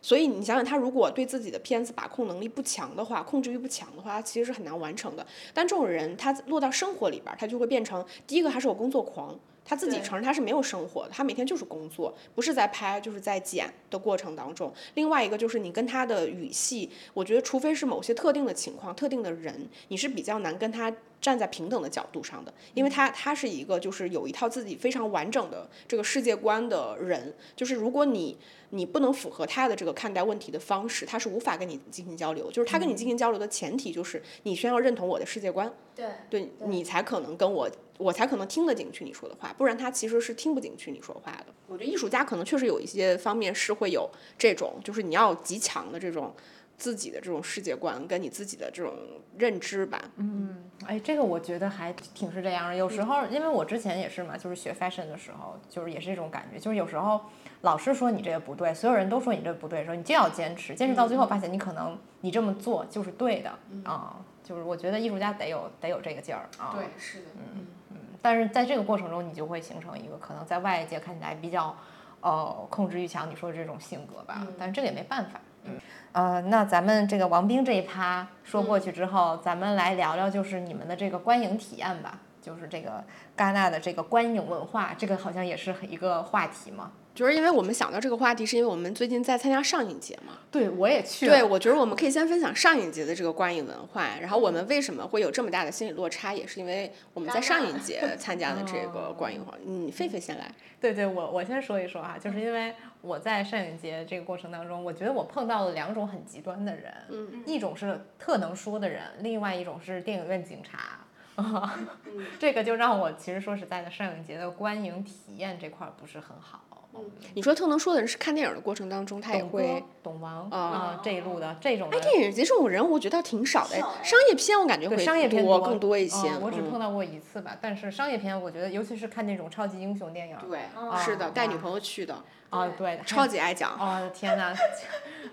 就就怕不能把整个漫画讲给你听了这种哈，这种董哥是一一路非常讨厌的。然后另外一种是我觉得呃，嗯，影院警察嘛，比如说我当时我记得我在看一场某一场电影的时候，呃，电影刚刚电影院一黑，立刻旁边的这位警察，他突然开始了，大家不准说话。不准玩手机，我觉得啊，突然宣宣讲上了，宣讲了一一番啊，我就觉得，我觉得这样的话也实属有点过。我觉得你比如说哈，你在电影院儿，如果你手机开的特别亮，就感觉跟个外星人降临似的，那一束光啊，从头到尾，这个也挺烦人的。但是我觉得，你比如说你确实工作忙，然后你必须得这个时候回一句，或者说可能有什么急事儿，你回回个信息，然后你把那个屏幕调暗一点儿，我觉得这个是完全可以理解的。或者是说你有几你想说几句话吧，跟你的这个同伴有几句必须要说的这种话，啊，我觉得这个没什么的，我觉得这个是很正常的，因为我觉得电影院毕竟是一个公共空间嘛，对吧？你再怎么样，你也你也跟你你肯定跟你自己家不一样，而且我也不觉得，即使这是一个。呃电影节，它也不是一个什么宗教仪式。我个人吧，我觉得我不是很喜欢那种把一个电影给推崇到一个神神坛的这么一个地位，然后像履行一场宗教仪式一样去完成这个仪式，并且要强迫别人跟你一起完成。我觉得这个有一点有一点子夸张，有一点子夸张。你们觉得呢？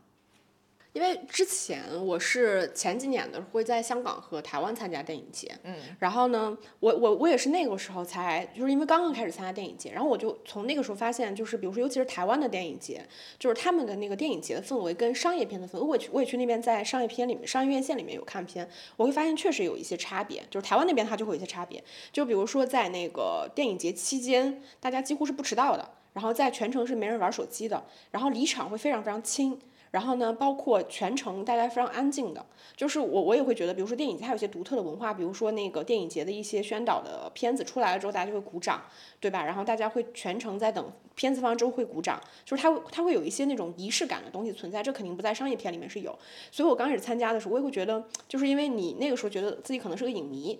你觉得自己来电影节贼高端，你知道吧？就是你会有那种，这才是我该混的圈子的那种。就我看的片子也跟就是这些商业片也不一样，就是你刚开始会有那些就是特别不一样的地方，所以也会有一些期待，说哦，我在电影节期间看到的片子，观影的氛围跟我看商业片是不一样的，就是也会有这个阶段。但是我自己亲身的体验就是上影节这几年整个观影的文化其实是变得很很有点变得恶劣了。因为早几年的时候，其实我也会有看到，比如说像早几年我在大光大光明看这个电影节电影的时候，比如说这个明明应该已经开始了，但是这片子迟到了五分钟才开始放，就是因为那个大大厅大家进场太慢了。然后或者是说它这个片尾还没放完，灯就亮了，然后这种你也会很很讨厌。包括可能有些人在就是看电影过程当中经常懂王，或者是就是这种就是要交流玩手机，你可能也会有一些些不爽。但是我是觉得说这种东西本质上就像你说的，它是个观影是个集体活动，你在这个环境里面你要允许大家的这个道德标准是参差不齐的。它只要不触及到一些底线，比如说你不能射频，这个不能射频这件事情是一个这是一个道这是个法律问题。这是个法律常识，就是知识产权的问题，所以所有射频是不能够被允许的。然后包括可能，如果你有一些小的交头接耳，或者是小的这种，就是玩手机自娱自乐，我觉得在尽量不影响别人的前提下，别人也应该对这种行为予以包容，这个是正常。但现在就上一节的氛围，像我今年其实也没看几部片，因为我们刚从戛纳回来有点累，所以我们在上一节没看几部片，但是真的看一部碰到一次，看一部碰到一次。我前两天碰到一个，我觉得非常夸张，就是我那天买了个金金尊昌平的片子，然后结果我迟到了，然后我进去之后，我肯定，我现在看电影都有点害怕，你知道吗？就是悄咪咪的，就是就怕别人骂我，然后我就赶紧找了一个靠边边的角落下坐下，然后结果我看了没一会儿，然后突然电影院在安静的，因为那金尊昌平的片子挺安静的，突然在一个就是非常安静的环境里面，突然听到一个女生大声的喊说：“谁让你在这玩手机的？”她说：“你知不知道电影院是不能让你玩手机的？你想玩手机，你不要来看电影。”非常安静，因为那个我是我那天是在天山，它是个双层，就是你想想整个电影院突然就出现了一个道德卫士的声音，然后我当时就很崩溃，我觉得他就是一个非常影响上上应该几百号人吧，那个厅最起码有，就是我当下就觉得这个这个人，我一直在想这种人他到底是出于什么样的心理在，就是你觉得你在维护某种秩序，但是你有没有考虑到这个人玩手机可能只影响了他两边的人。但是你这么一吼，几百号人都被你维护了。就是为什么几百号的人有义务听你在看电影的过程当中突然吼一下？就是你到底在吼给谁听？就是你为什么觉得你有这样的资格？就是需要侵占几百个人在这个集体空间里面的观影的感受，就为了满足你自己的某种私欲？就是这个事情真的让我有点，就是因为其他人，我觉得大多数的人，大家是遵守这个秩序，因为你在这种情况下面对这种道德卫士，你是没有办法以很好的方式去制止他，因为你不能跟他发生语言交流，不能跟他发生肢体交流，因为这会影响别人，所以这个这个事情就过去了。然后我觉得就是这种沉默呢，因为你也是没有办法的沉默，你就会纵容某些道德卫士在这种环境下继续。去以他自己非常自私自利的、非常自以自我为中心的方式去宣泄他对于某种秩序的这种维持，他其实是非常过激的一种东西。然后我甚至跟小猪猪，我们俩私下里面就已经讨论到了，我们俩觉得说，我们到底是不是影迷？我们到底是不是观影的主流人群？就是，就我们是不是边缘人群？就是，或者是我们到底有没有资格看电影？我们都已经 讨论到了这种程程度了，所以就是对你，你你对上一届有什么？因为因为这个话题，我们正好是打算再再做一期节目的。之前至少我们都是觉得自己是影迷的，而且我们又是电影疗养院，我们做了。两百多期关于电影的节目，突然我就觉得我现在不配 不配当影迷了，对，不配坐在这个上影节的那个影院里面。没做节目之前，我们也做了好几年的记者，我们也会跑电影节，我们也是写稿子，我们也是靠我们也是靠分享电影信息来赚钱谋生的人，所以再加上我们也我们基本上所有的院线片都会看，电影节也都会看，所以我我突然那一瞬间觉得我已经是电影节的就是边缘人群了。就是我已经好像就是落伍和过时了，就是我已经好像不太知道现在我观影的规则是什么，就是我们有一种被排斥的那种被边缘的感觉，嗯。那我就不说上一节嘛，我就接回到戛纳，因为我们正好刚从戛纳回来，又参加了上影节，哦，那种落差感真的是好大。因为在戛纳，其实反而大家就是比如说，呃，放映之前大家鼓掌，然后放映完之后大家就 bravo，然后各种鼓掌，就是对于主创的尊重。其次的话，大家在中间交头接耳说几句。看一下手机，不喜欢了提前离场，特别正常。反而在戛纳是一个很又又尊重点，而且没有人射频，是真的。但是大家其实是比较自由的一个观影氛围。我插一句话，这个绝对不是我，我是黑子。我在戛纳今天看了，就是说我们也看了几十部片子。我唯一一次在戛纳电影院里面看到射频，就是看一个中国的片子。哦，你能理理解我当时的那个羞耻感吗？就是粉丝吧，对，就是我，你能理解我当下那个羞耻感。我那一瞬间，我想着我，我我我隐藏掉，就是你会觉得很很羞耻，因为那个毕竟是一个全世界可能几十个国家的人都坐在一块看电影的那个感受。我看那么多场片子，从来没有出现过。对，就是感觉王冰没能代表中国，他代表了中国，这个实在是。对，所以你知道那种落差，就是我觉得我在戛纳，我跟石头姐稍微聊个天，看电影的过程中。都没有人来制止我们，对吧？突然我回到上海了，就是吃口面包得被人大骂，这种感觉真的是特别特别糟糕。嗯，但是从另一方面，我觉得可能也有点稍稍能理解嘛，因为我觉得在国内，你想看一些什么金村昌平这种片子，太难了，可能一年就在大荧幕上就看这一次吧，可能大家因此会觉得这是一个什么神秘的仪式。有一些人吧，不能说大家。其实我们两个人一直是那种，我们认为就是不要把看电影这件事情神圣化的，就是不要不要把任何事情神圣化的那种人。我们觉得电影就是电影，就是你要能允许每个来每个来看这部电影的人，他有自己对。这部电影的一个判断，就是他可能有一些自己的习惯，包括大家的道德标准。就是我是觉得说。我我是感觉就是今年的电影节的氛围尤其的明显，就是变得很恶劣。但这个其实不光是在电影节，我在商业片也看到过，也遇到过这种事情。就是当然我们很反感那种什么交头接耳、各种懂王，对吧？各种聊天、玩手机。你会觉得说，如果你有这么强的这个娱乐诉求，你可以不用到电影院来花着钱，因为现在电影票又贵，然后来这儿就是一一一边干扰别人，一边又又浪费自己时间。我们当然不喜欢这种氛围，但是另外一方面，其实。本质上，所有的观影氛围，我觉得需要依赖的是大家的共识，跟你自己的观影道德，就是别人是没有办法通过外力来约束，所以那种想要以自己的方式的外力的方式去约束别人的，我觉得你只能通过正常的方式，就比如说你其实是应该去找电影，就是那个电影节的工作人员，你在电影散场之后，比如说这人射频了，这种特别恶劣的行为，你是其实应该通过官方的渠道去解决，而不是要在电影院以那种极端争吵的方式。对吧？我觉得就是你说大家难得看片子是难得，但是说白了，金村昌平的片子它也不是什么新片，你也不是看不到，你只是说很珍惜这次在大荧幕上看的这个机会，是你珍惜。但是这珍惜的过程，你你如果珍惜到这种情况，你在电影院里面是永远不可能达到的，因为它是个集体行为。集体行为就是大家会互相的，你要去包容和容忍别人某些东西。我觉得它就是这样的氛围。观影这个东西，它电影不就是这种东西吗？它就是个集体活动呀，对吧？就是如果一旦把它神圣化了之后，我觉得或者说那它其实就是妖魔化嘛，我觉得它其实是一件很可怕的事情。哎，那这个戛纳的电影院怎么样？因为我在这边的体验，就在上一节体验就感觉参差不齐的吧。就有电影院挺好，有电影院就还嗯，包括屏幕呀，包括座椅呀，也不是那么舒服啊。嗯，你们觉得戛纳的就是这些硬件怎么样？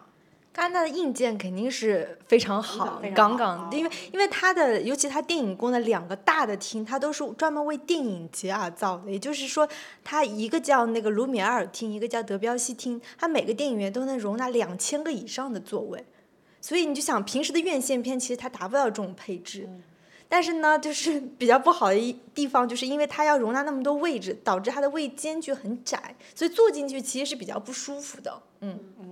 但银幕真的很大，嗯，呃，我们的一个感受就是，首先戛纳所有的厅，不论大厅小厅，它其实是按照电影院的逻辑在设计的整个场馆。它跟我们在上海很多时候看上影节的那些，比如说大光明那个一号厅，或者是那个比如说像天山的那种一号厅，它其实是一个剧院。就是剧院的在本质上设计逻辑和电影院是不一样的，因为电影院其实大家是要有那个屏幕，它会有死角的，包括你这个音箱的这个位置，你是你其实正常你应该是在任何位置上，它的环绕音应该都是特类似的效果的。然后包括你的屏幕，无论在哪个角落，你都是不能有死角的，这个是个基本的配置。但其实，在上影节有的时候，你看到那种大厅一二楼，它其实会出现这种问题，就是它会有死角。然后包括你在不同的位置，它的那个音效其实会有差别，包括甚至到墙壁的设计，其实都会有差别。我觉得戛纳那边它的配置肯定是顶级的，这个最主要原因是因为戛纳本质上它其实是个非常尊重电影人的。就是电影节，他认为他所有的片子都是全球首映。我你想想，其实像我们之前看有一些片子，大导演的片子，他们在首映的时候，比如说全球首映，他们会严格到导演会先来到首映的那个厅，去专门调自己电影的参数，比如这个颜色。对，然后等等，他会他会有到这种程度，所以戛纳他们在这方面我觉得做的还是挺好，他会保证你这个片子在首映的过程当中，就是一定那个体验观众体验是非常完整的。当然，因为可能也是我们可能也会存在，比如说某些就是技术上的 bug 之类的吧，就是我们可能也没有赶上。反正一般来说，戛纳那边出现最大的问题可能就是推迟放映嘛，比如你明明他说七点钟，结果你进去等了二十分钟他才开始放。但总体它放映的那个硬件的设施还是很好的，而且戛纳修了一些可能距离电影宫有一些距离的那种新的电影院，就是它的微间距包括荧幕配置什么的会更好。嗯嗯，那些也是就是会放一些就是戛纳的电影是吧？对，因为戛纳不是有分很多单元嘛，除了主竞赛，还有一种关注啊、导演双周啊、影评人周等等，所以它它会分散在很多影院进行放，只是说它电影宫的两大厅可能那么大，但到其他基本上也就是一两百个人或者是几十人的小规模都有。但我有遇到过一次，就是。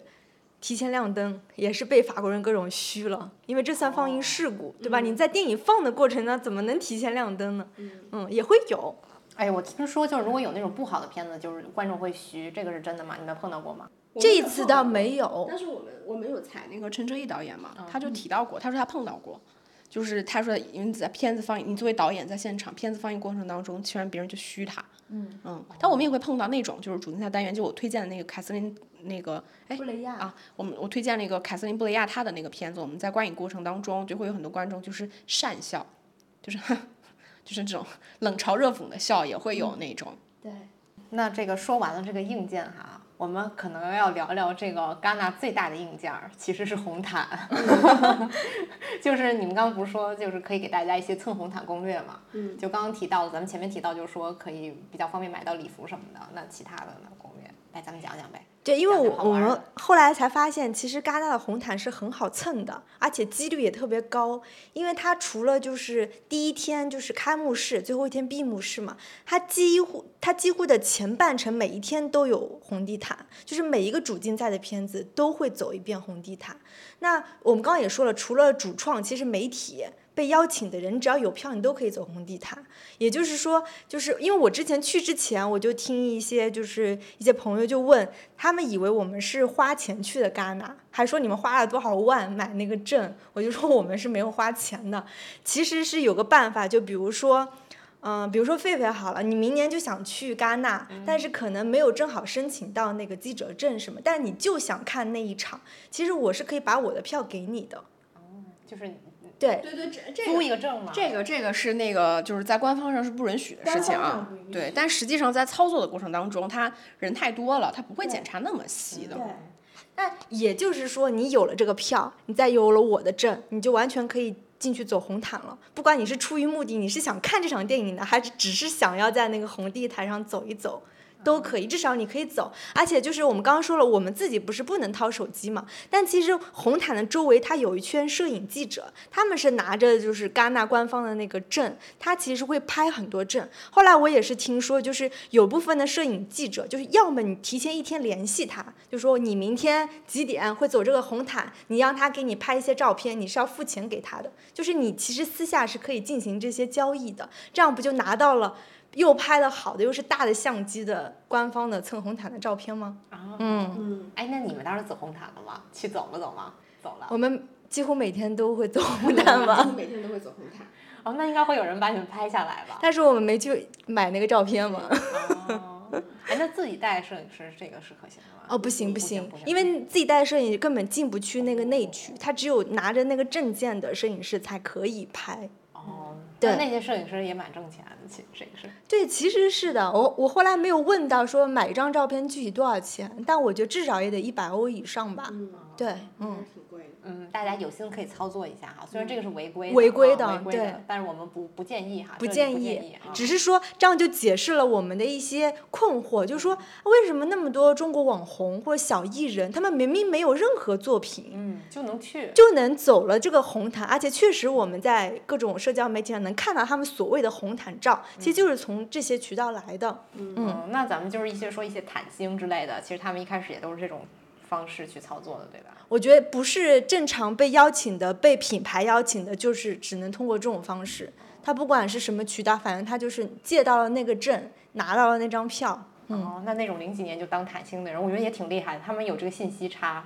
他们怎么那个时候就能知道这些事情？还是有两下子。啊，还有补一句，就是这个红毯实际上比我们想象的短很多很多，哦，不到五十米吧。嗯，就是说，就是我们在那个电视机上看到他，看他走了五六分钟，那他基本上是纹丝不动的在走。是的。纹丝不动的在走？因为你想五十米或二十米的红毯多短呀？你不就一个箭步不就上去了吗？哦，但如果你能走这么久，你肯定就是被人各种驱赶，然后你还纹丝不动的在在供人拍照，只能是这样子。心理素质好。对哎，他那上面真的会赶人吗？就是在感人会感人会会感人，对，哦就是那种没有作品的呀，就他们也不认识那种人，他们就会赶？他跟你有没有作品真没啥关系。你要是赖着一直不走，他就是会赶你。对哦你比如说像那种，比如说主竞赛单元的那些导演和明星，他们走红毯的时候，他就是他反而会强行要求你在上面待满多长时间，是因为他在转播嘛。因为这场片子就是呃这场电影它就是你这个片子的首映，所以它会有一些固定的环节，比如说你这个主创要站在这儿分别的。就是拍照，然后摄影，然后跟这个福茂他们拍照，跟以及主席一块儿拍照，然后怎么怎么样，有这个流程，那当然待得很长。但除此之外，其实你所有其他人在红毯上，你因为你会被拍到，就是你一定会被驱赶的。嗯，因为那个地毯那个红毯真的很短真的很短。对，哎，那这个戛纳大家还有什么想说的吗？有什么补充的吗？差不多了吧？差不多了，嗯，差不多了。哦，我再我再补一句，我就我觉得真的很希望就是明年或者是以后，就是大家真的能经常去戛纳玩儿。我觉得不一定是说一定是拿了记者证儿的人，因为今年我的我就是有一种非常微妙的奇怪的这种民族自豪感在，因为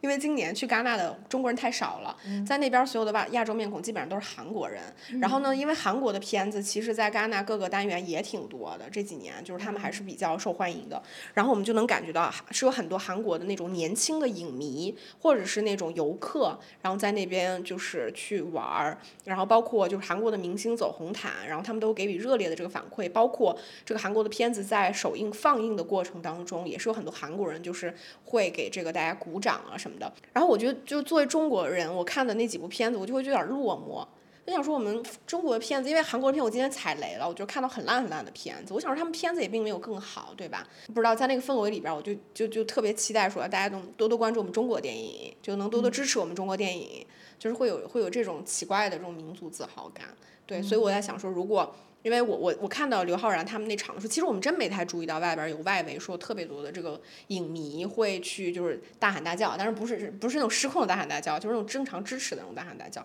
也没有太多。对，就是嗯，包括放映的过程当中，我觉得也都是比较正常的。就是因为在我们这儿是明星，在人家那儿就就是很正常的这个电影人了嘛，对吧？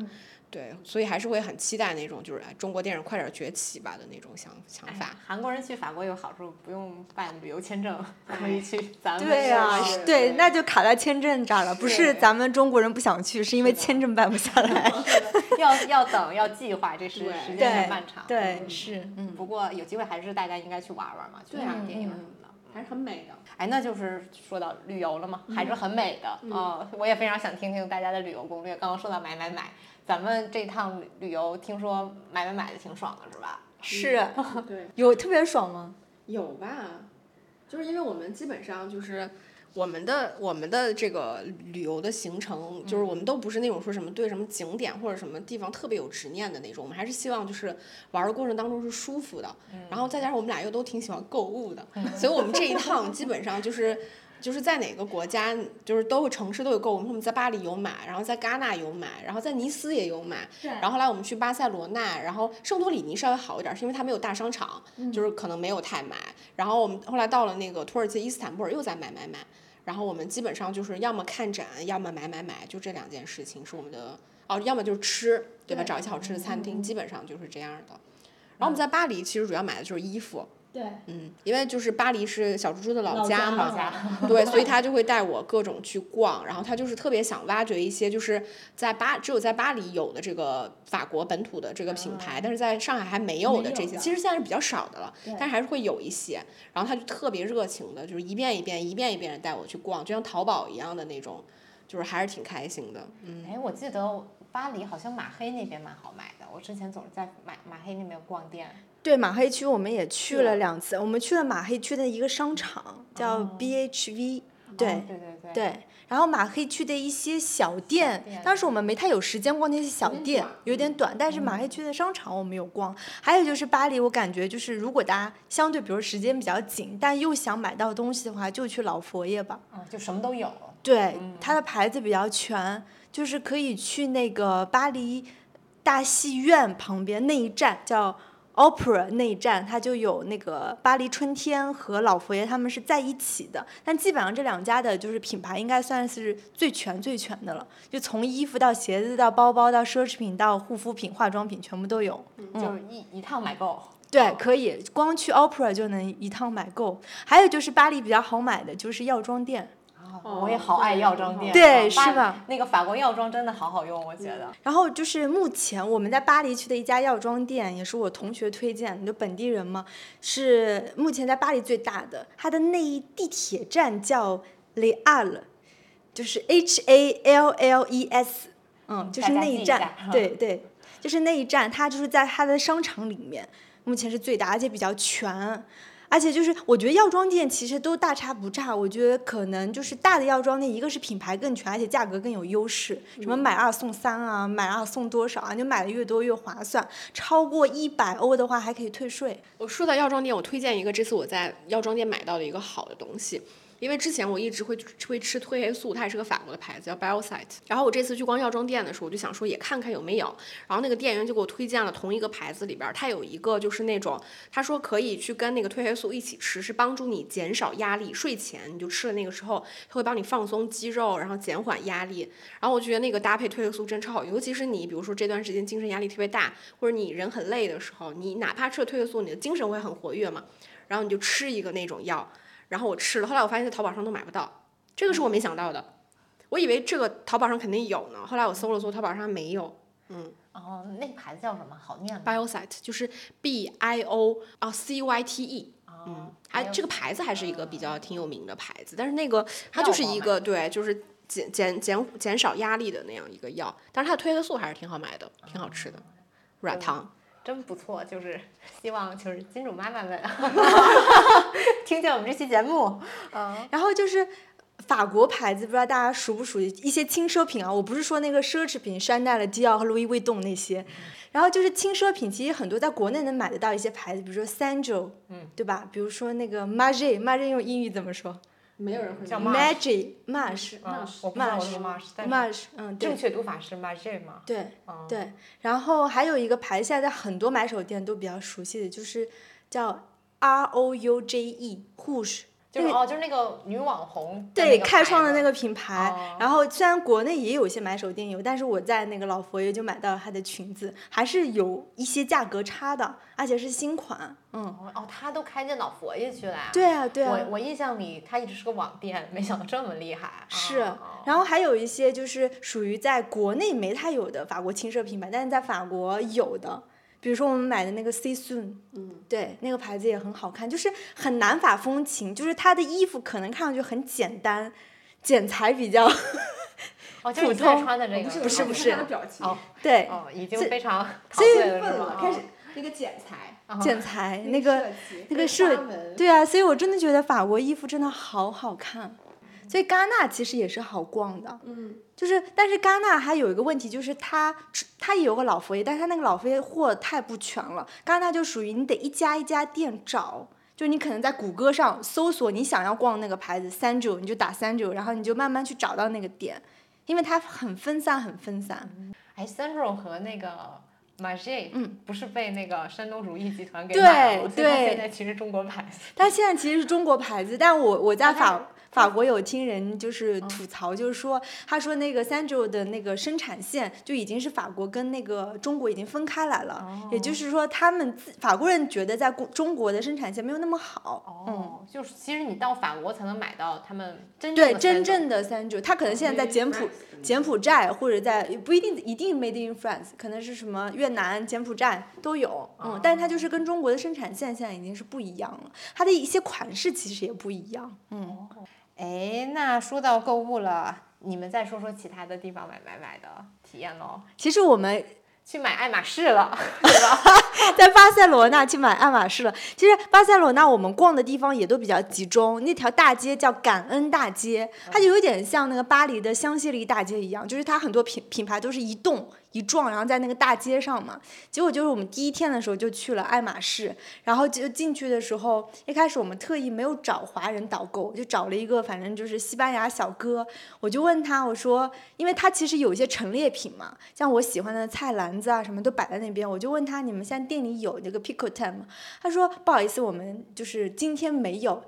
It's not the bag day。他说他今天一个包都没有收到。他说你可以明天再来看一看。然后我就暗示他，我说如果你们有的话，呃，我说我也可以搭配买一些其他的东西。他说：“哦，我知道，我听说你们中国有这种做法，但是在我们这边不是这样运作的。其实我也表示质疑啊，我也不知道他说的话是真的还是假的。他就，然后我就很明确的问他，我说我是不是不用买其他的东西，只花这个包的钱就能带走这个包？他跟我明确的说是的，但是他不一定有这个包，你得明天来看。于是我第二天就赶他开门十一点冲进去，他又跟我说今天他一个包都没有收到，所以我我不知道这是一种销售策略，还是说他就是真的没有那个包呢？我我真的不清楚。后来我有问一些人，他们说他们的运作方式应该是这样的，就是他虽然不需要你买这个包的同时去配货，但他应该是会考察你这个人历史在他们店的消费，然后你有一些关系很好的 sales，如果你想要哪个包，你就提前跟他说，所以他会考察你，觉得你你很 OK，他有这个包，他他知道哪天要来，他就会提前跟你说，他就会给你留着。所以他们的运作方式应该会有会是这样。那总体来说，爱马仕不是就是搞这种饥饿销售嘛？但我我我我是因为我真的也就认识这一个日常生活里面陪我这一个朋友去买爱马仕，我之前只在小红书上刷到过，然后我还很爱看别人什么爱马仕开箱配货，我都觉得那个生活离我很遥远。但是那天我陪他去逛爱马仕，他之前就跟我说他能接受配货，对啊，我当时就觉得说你真的很爱爱马仕。对，我当时就觉得说这个事情真的就是发生在我旁边的人会觉得，嗯，你为什么要为了买一个这个包本身没有多贵，可能两三万，然后你要再可能配个两三万的货，然后去买这个包，我觉得，我就当下反正有点不太能能理解。对其实我对于配货这个事情是这样理解，就是我不会去买它的地球仪，或者是你懂吗？就是那些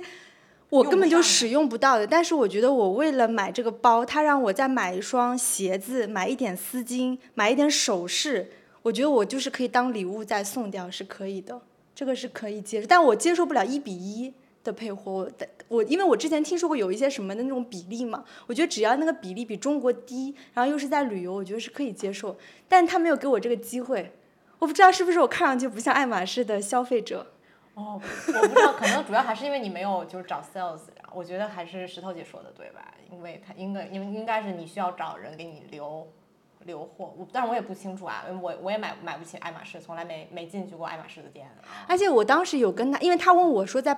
巴塞罗那待多少天嘛，我跟他说我后天就走了，所以他就说除非你待的这两三天每天都来看，不然就是没有办法。我我觉得这种都是托词吧。对，有可能因为就是那个爱马仕的那个小哥哥，他明显看上去人就是那种非常体面、非常真诚的那种样子。对。对，然后所，但我我觉得他肯定就是很难买得到，因为我们好像有的时候刷小红书就会刷到那种博主告诉你说，你出国的时候在某某个机场零配货拿了什么什么包，对对吧？就是我觉得他会有一些欺骗性。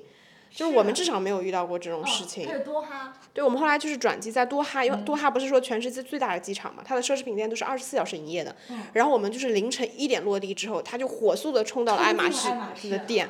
然后呢？怎么样？有成果吗？走进去我看见一个华人导购，我就很我就想，呃，这次长经验了，我不要找老外，我还是要找咱们中国人。我就问他今天你们有包吗？我甚至都没有具体说什么包，他就说他现在没有，因为当时确实是凌晨一点多了，他可能白天有，但现在就已经没有了，就是没有，好可惜，就没买到，下次嘛，下次。破碎了我的梦，嗯。但是我我很难想象我会在国内买这个东西，因为我没有这个冲劲了。就首先国内价格本身比国外要再贵一些，而且它的配货比例更加夸张，所以我就感觉不划算吧。嗯，是的，哎，我听说好像在欧洲很多地方买都不用配货，但是我只道听途说。对我们也是道听途说，所以你不好说。但是我听说有一些，比如说什么，比如说去什么赫尔辛基啊、斯德哥尔摩，也许是能买得到的，因为他们买的人没有这么多。你像巴黎，基本上，因为那天我们去香榭丽大街的时候是周日，它整个 LV 啊、山奈了和那个爱马仕就是不开门，所以我们也没有得见。但我以前在那边留学的时候，我其实经常能看到很多人排大队。等在那个爱马仕的门口，它会有很多所谓的代购什么，导致在巴黎其实爱马仕也是一包难求，就比较难买。嗯，而且我们在巴黎的时候，他就跟我说，你不要全在巴黎买光。他说巴黎虽然好逛，但是因为巴黎价格贵，退税低。对他就跟我说，我们去巴塞罗那。罗那。对，所以我们就是有积攒积攒一些购物欲，跑到巴塞罗那去买。那我们在巴塞罗那买的最多是啥？鞋呀，鞋我在巴塞罗那买买了三双鞋。三双鞋。对，然后回来。就是买了一双那个皮凉鞋，一双皮拖鞋，然后一双本土的运动鞋。但我回来之后还是后悔了，我就买少了。买少了。对，我跟你说，可能你会觉得很夸张，因为我因为我们就是在在感恩大道旁边的那个店，因为我们并没有做攻略说要去哪一家鞋店好买，但我们就觉得那边的皮具是好买的嘛，然后我们就随便逛，就会觉得他那边的鞋店真的是设计的又好看，然后皮就是那个鞋又很舒服，它舒服到什么程度？就是我后来买了一双凉鞋。踩实感不是踩屎感，是我脚伸进那双皮鞋的一瞬间，我感受到了丝滑。丝滑，你能感受、能想象到一个皮鞋它会牛皮会做成丝滑的感觉吗？就是你脚伸进去一瞬间，然后你就会觉得它那个鞋底的那个柔软的程度，然后穿进去那个舒适，然后包括那个脚感，然后包括它的设计，就回来的时候就是那几双鞋就变成我现在最常穿的几双。因为最重要是它价格其实并不贵，就我买的那双凉鞋可能换换算成人民币就是四五百块钱。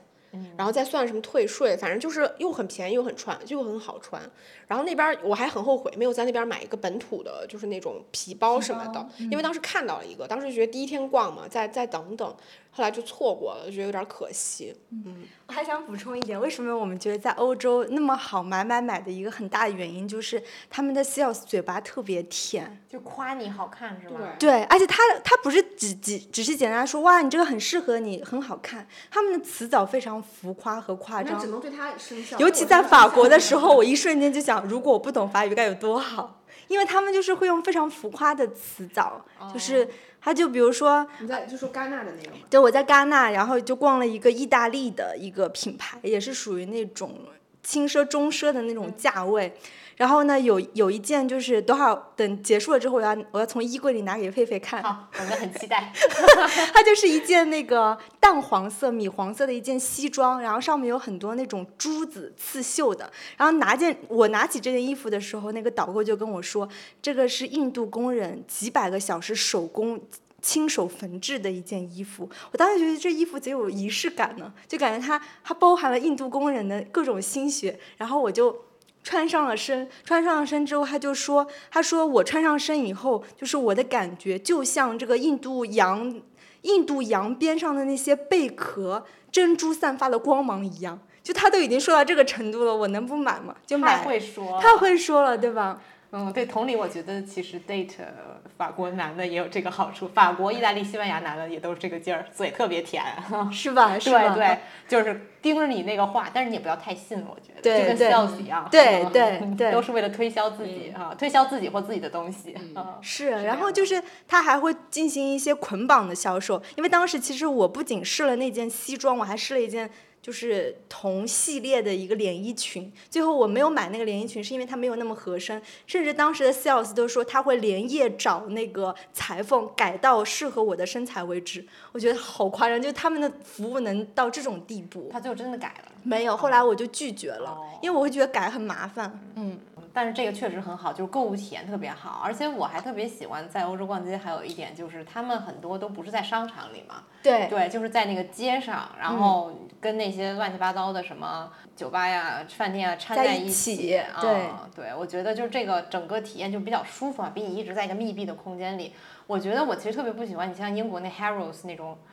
老的。那种百货，其实包括老佛爷也是，就是你冲着买东西去是很好，但是你一直在里头待着，尤其它又不像。现代的商场给你做那种大落地窗什么的，就是有点闷。嗯嗯，不如在街上体验感好。哦，我想起来你们说去巴巴塞罗那买东西，我想起来我当时去巴塞罗那，那时候正赶上那个，就那个石原里美当时不在巴塞罗那做买那个帽子帽子那个帽子巨火。嗯。然后我当时一下，我当时也是买了好几个，然后然后真的还挺好看的，确实就像那个节目里那样，就是挺显脸小的，就是大家去巴塞罗那可以发掘一下，那个就是那种贝雷帽。嗯。狒狒，你会买 Vantage？的东西吗？我我超爱买 vintage，我当时在马黑区就就巴黎那马黑区就是经常爱逛那种 vintage 店，我就觉得就是东西又便宜又好，为什么不呢？嗯嗯，我我也特别喜欢逛 vintage，然后就是会买包啊什么的。然后这次因为我们在巴黎待时间太短了，就没有时间来得及逛。但是我们在那个巴塞罗那的时候，我们就专门做了攻略，然后就花了一天的时间专门去逛 vintage 的店。一共三家店是吧？对，巴塞罗那我们是逛了三家，后来我们在那个伊斯坦布尔又逛了几家 vintage 的店。然后就是会买那种就是耳环，我们主要就是看首饰。去了，然后我觉得他那个首饰真的很值得买，因为我在国内去看那种，比如说 vintage 的店，他们开的那种直播什么的，我也会经常看。然后因为他们做国内做 vintage 基本上都是奢侈品的那些，比如说香奈儿啊、什么迪奥那些，然后你就会觉得很贵，就是一个什么耳环、耳夹，就可能真的三四千块钱，就其实也没有必要。然后我们这次去逛那种 vintage 的店的时候，它就是一个是做的真的非常好看，然后我们买的那种耳环都是什么上百年的。什么就是一百多年七八十年，然后他只是这个老板的这个店，比如他爸妈或者他爷爷奶奶就是开这家店的，然后那个时候他们就卖这种款式的耳环，然后就一代一代继承下来，然后可能到他这一代的时候，可能卖的就是几十欧，对，可能贵一点的，比如说一两百欧，就大概也就是这个价格，然后它的设计都特别的好看，然后我们就逛的就真的像淘宝一样，就很好逛。然后哎，我我们中间逛到一家店，就是那家店就是一个很正经的，就是一个很好的有很多藏品的那种 vintage 的店。然后那个我们其中看到了一副耳环，我就给他推荐，因为它看上去非常的华丽，它锁在一个柜子里面。vintage 那个店它其实通常不会装的特别干净什么，它其实是那种有点有点旧旧的那种。然后那个耳环非常尊贵的就被锁在了里面。然后我就跟小蜘蛛说，我说这耳环特别好看，我说你要不要试试？结果那老板走过来就说这个。特别尊贵，这个是一个维多利亚时代的耳环，距今已经四百年了。然后他很小心翼翼的拿出来之后，也不让我们试，就捧在手上说：“这个耳环是你必须穿正装，在很特定的节节日才能这个佩戴的这种耳环，因为它确实也很旧了，它其实不是那么时代了，就是你很容易就是保存不好啊，或者是这个容易破损啊什么的。所以老板就讲了一下故事，就把它塞了回去。哦。就反正就是还是很有那种淘宝的乐趣，包括我们在那个附近是逛了很多那种就是电影海报的那种店，我们俩特别土，因为我们俩就是就是逛到那个店里边，它是有电影海报，也有其他的，然后我们看到有一区就是全是电影海报，我们俩在那搜搜搜翻翻翻。翻着翻着，我们俩在那讨论说：“哎，你说他这电影海报是是是正是正品吗？因为他海报太多了。嗯，就是我们说是不是老板自己设计、自己打印？有一些不是那种电影海报，看上去像是设计的那种。然后我们在那讨论。后来他先去结账，他就去问老板说：‘老板，你们家的海报都是打印的吗？’ 然后，然后那个老板说：‘不是，都是他自己全全世界各地旅游的时候淘来的。’嗯，就是反正就还挺有淘宝的那种乐趣，也不贵，其实也也不贵。不贵。对，就是八欧。八欧，八欧一个，它也不是特别大，有那种大的可能会更贵一点它就还蛮适合做成伴手礼的，又便宜又不占地方。后来我们也带了一些回来。嗯。哦，我想起来，就在那个巴黎那个塞纳河边上，不老有一些摊子吗？对。哦，就这些我从来不看，我觉得这应该都是打印的骗游客的吧？我不知道，我。我感觉是，感觉是骗游，而且那些店家不是那些，它不是一个是蓝呃绿色的那种小房子嘛，它把它拉出来不就能摆个摊嘛？其实自从就是。疫情之后，其实听说很多这个摊都已经不摆了，因为生意就比较差。包括像巴黎那个叫圣米歇尔 （Saint Michel） 那条街道，以前是有好几个就是特别历史悠久，而且是那种书店连锁那种书店倒闭了。好可惜，真的是觉得现在你说巴黎人那么爱看书的一个城市，书店都倒闭了。哦，那个还开着吗？那个莎士比亚书店，莎士比亚还开着那个必须得开着。对那个那必须得标就是是，嗯嗯。哎，对了，你们当时买那个 vintage，其实基本就相当于是买古董了吧？就基本上都不能算是纯粹的，算吧，嗯，基本都是古董了。因为我记得我买了一个耳环，是那个就是一百三一百三十年的一个耳环。对，就是它还有一些杯子啊什么的。但是我们后来在那个伊斯坦布尔的时候也逛了一些，他说他自己是 vintage 的店，但是他可能更偏那种古着店，他会卖很多那种旧衣服，它的价格会更低一些。然后耳环就是很少有那种真正的二手的那种首饰店，但他那边就是会老的衣服特别多。我我我理解就是可能逛 vintage，你可能还是在欧洲大陆上会更好逛，因为它确实有很多以前做的这种耳环能够流传下来。像伊斯坦布尔，我觉得它也很好逛了，但是确实感觉这种如果喜欢这种首饰类的可能会比较难。但伊斯坦布尔我觉得很好买啊。对，就是像巴黎和巴塞罗那，它的那种 vintage 的话，它就是可能每个店有区分，有些是卖衣服的，卖有些是卖眼镜或者是珠宝的。但到伊斯坦布尔，我感觉它虽然叫 vintage，它里面很多其实它那个饰品都是它自己原创的。就是老板有坐在后面自己在在编那个什么手、手环和耳环，它其实不是真的那个 vintage，但有些衣服是是旧的。哦，但是我觉得就是伊斯坦布尔有一个东西特别好逛，因为那个城市感觉还是一个就是那种艺术青年艺术家很爱聚集的地方，就是他那边有很多那种艺术家自己的工作室，年轻的，然后所以他们会有很多手工做的东西，比如说对帆布袋，然后那个地毯，然后以以及很多小的挂件，包括我们我在那边也买了海报，但那边的海报就是那个老板自己亲自设计。的那种海报，然后也会有很多很漂亮的那种杯子啊、碗啊，就是那边这种艺术品的店太好逛了。但是我们俩就觉得太沉，因为那会儿已经是我们最后一站了，就非常沉。但那边整体而言，就是它的设计就是独特性又很强，然后价格又很亲民。我觉得那个地方倒是也挺好逛，但我不推荐女生去旅去那个地方旅游。但是我觉得东西倒是还挺好买的，就是也很好逛。但反而它也有一条那个主干道的那个商业大街嘛，那儿那儿就没啥好逛的了。因为伊斯坦布尔就哦巴塞罗那，我们当时就觉得我们是从巴黎到巴塞罗那之后，有一个很明显的感觉，就是一个是物价跌了，就是另外一个就巴塞罗那简直就是那个快消之都啊，嗯，我感觉全世界是不是所有的快消店在那边都是开的遍地都是。然后我们当时还讨论，当时发生一个特别搞笑的事情，就是我们在逛感恩大街的时候，发现几乎每个人都人手拎了一个一个袋子，那个袋子那个牌子。有一个牌，对，叫 Primark。对，就是一个特便宜的一个。但我之前不知道，然后他也不知道，然后我们就在说那家店一定很好逛，不然为什么大家都爱买呢？后来他回来就做攻略，然后就给我讲，我就快笑死了。我就是想，为什么所有西班牙人都人手拎这个袋子？一查小红书，开始吐槽了，一欧的拖鞋，第二天就黑脚。哦，对，这个好像是我不知道我这是哪英国的牌子吗？还是 Primark 还是哪里？我也不知道是我哪我也不知道，反正它应该是比那个 Zara 还有 H and M 更便宜一档的啊。对，然后说什么三欧一打内裤，穿一次就支离破碎，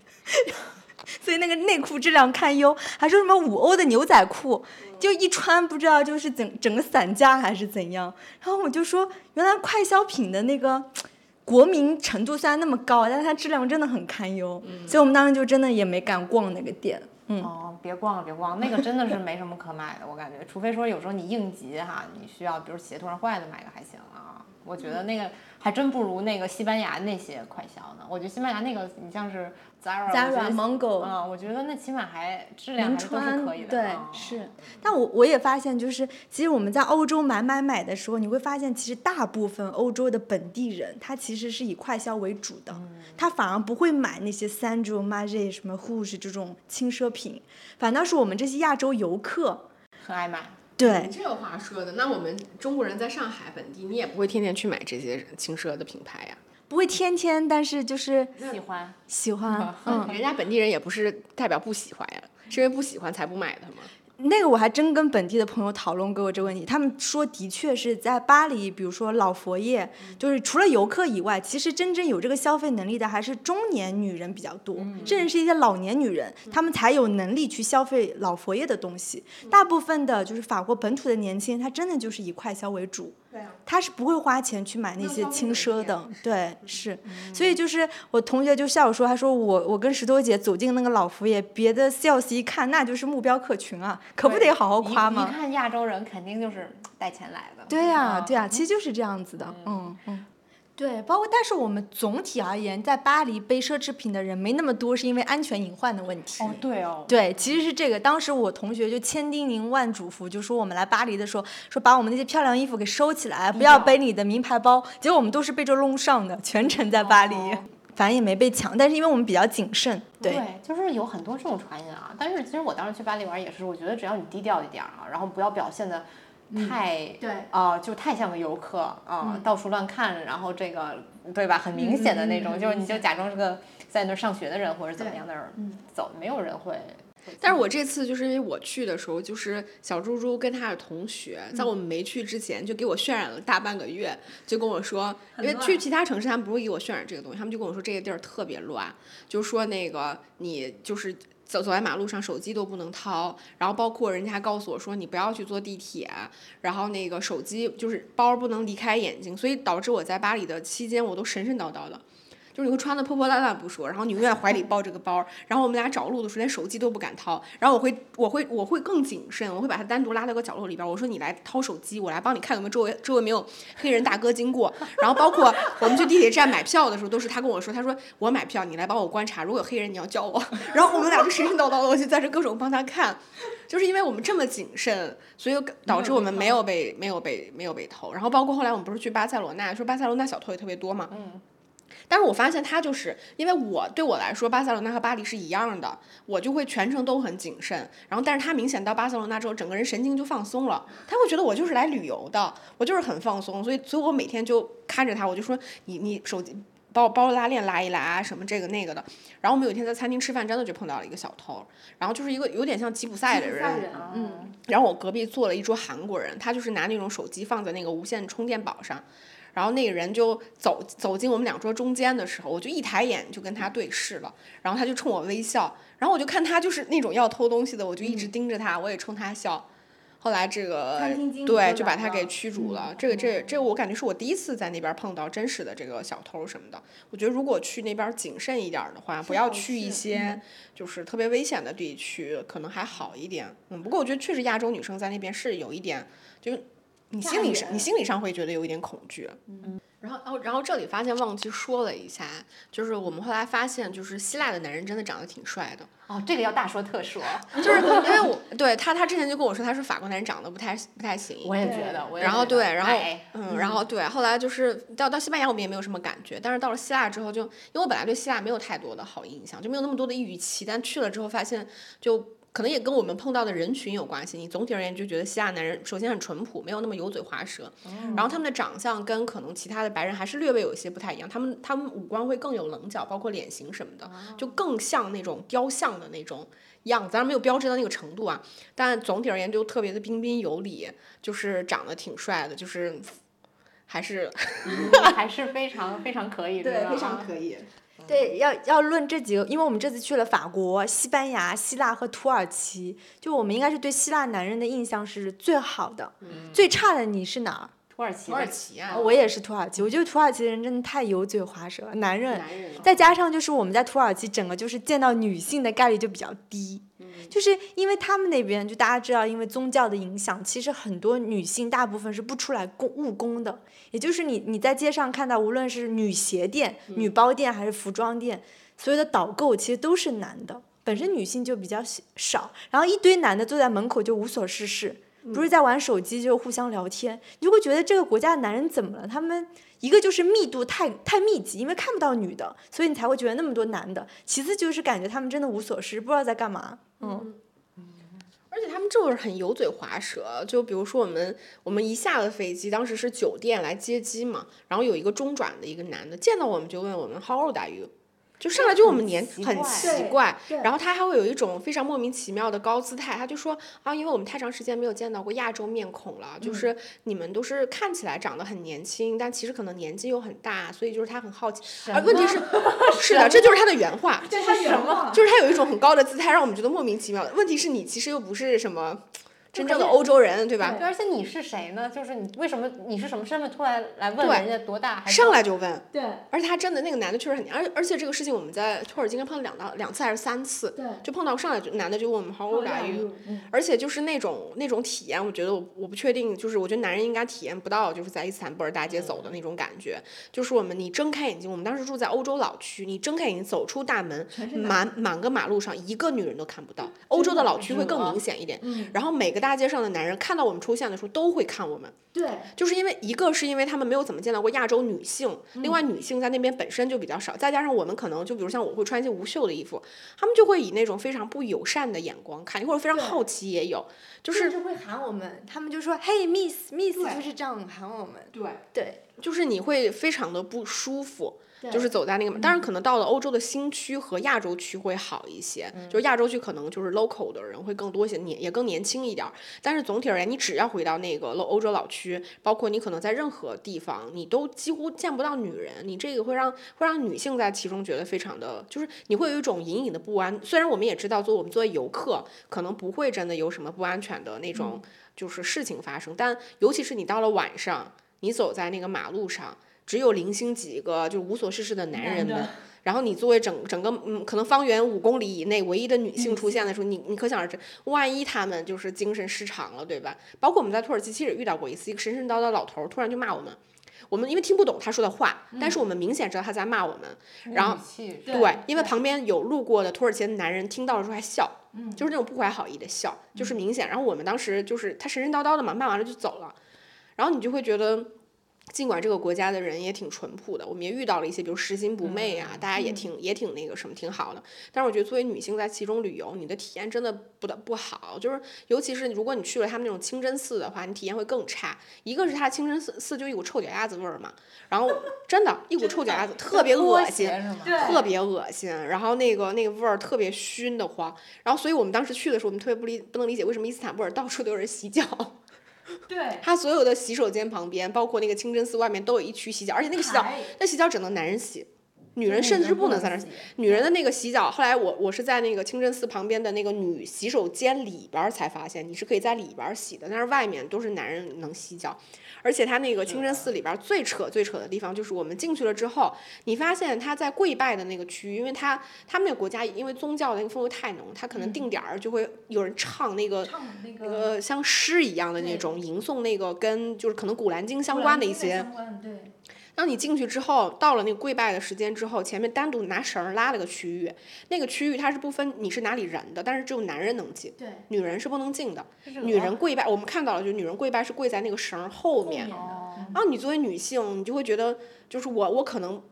我我大概也能理解，这或许是你们国家文化中的一部分，但我仍然觉得就是你会很不舒服。很不爽，很不爽。就是他为什么在我的性别上给我画了三六九等，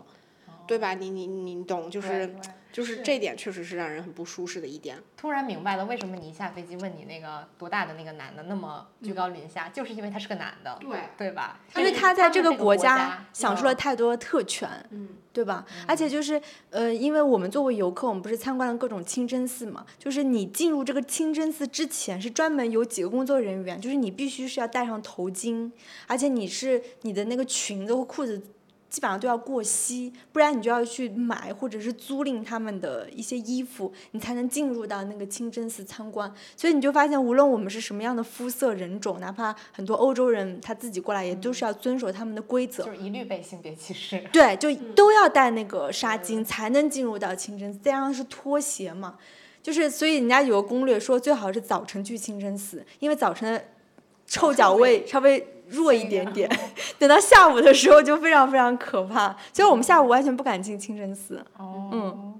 所以就是有的时候，我们作为游客，就是我有点儿不能分辨，就是比如说，你让我作为一个女性戴上头巾这件事情，到底有多少是我应该遵守的这个文化的这种尊，我尊重你文化的这个习俗，还以及有多少是对于我这个性别的歧视。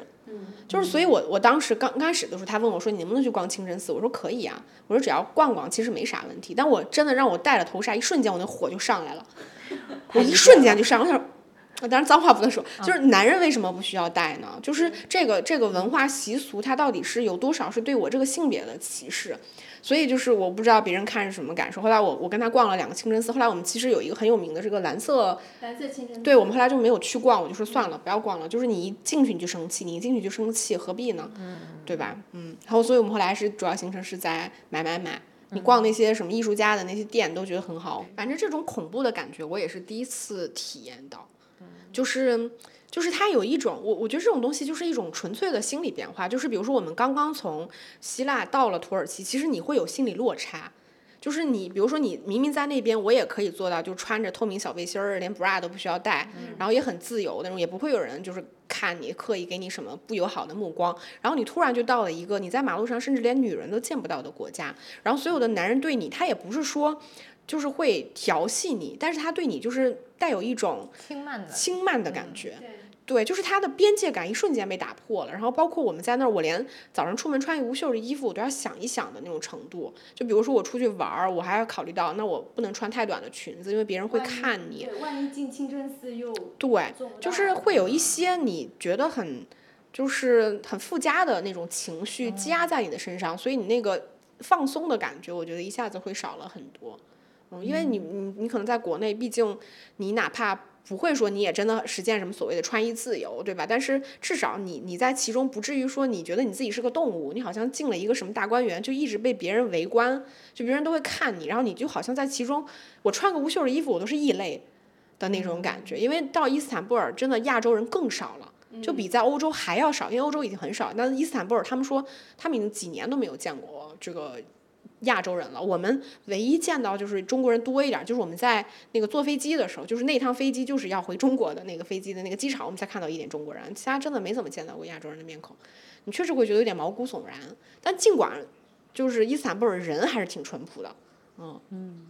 就挺矛盾的吧，我觉得。因为伊斯坦布尔本来就是分亚洲和横跨亚洲和欧洲嘛，所以你能感觉它的文化其实也挺冲撞的。我们老我们在老欧洲区就是这样的感受，但我们一旦就是跨江，我们到了那个亚洲区，就是特别年轻，特别街头文化，各种涂鸦，各种买手店，各种年轻艺术家的工作室，甚至就是我们随便走进一家咖啡店都有特别漂亮的老板娘，你记得吗？就是也是女性自己当老板，所以你你。我们不好用一句话来评判这个国家，你只能说他真的就是欧亚文化的一个冲撞点，对，很混杂吧？对，很混杂。对，我想再问一下狒狒，那你你自己之前出去玩的时候，你有自己特别推荐、特别喜欢的国家和地区吗？哎，我觉得大家有空的话可以去芬兰玩玩。嗯啊，我当时在芬兰待着挺舒服的。就其实我当时主要是在赫尔辛基待着嘛，倒也没有特别深入，就是说往北极圈那边走，因为那边的话你可能要抱团，或者是你要自己租车，这个就比较麻烦。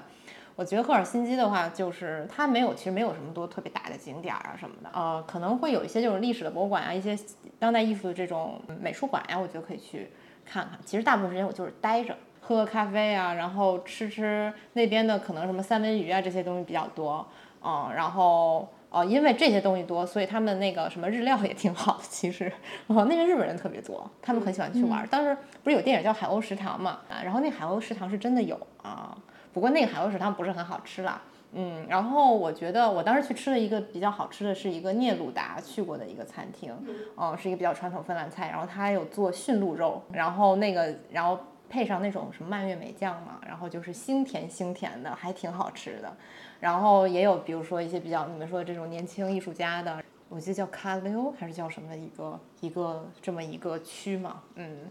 然后你可以去逛那种比较新奇的玩意儿。我感觉你们俩特别适合在一起再做一期节目，待着，就是专门讲一讲你们吃过的特别好的餐厅啊，或者是艺术馆的那种分享。哎，可以可以。对我感觉你们特别适合，因为他也他的路线也是这样的，就是就是好吃的东西，然后艺术馆。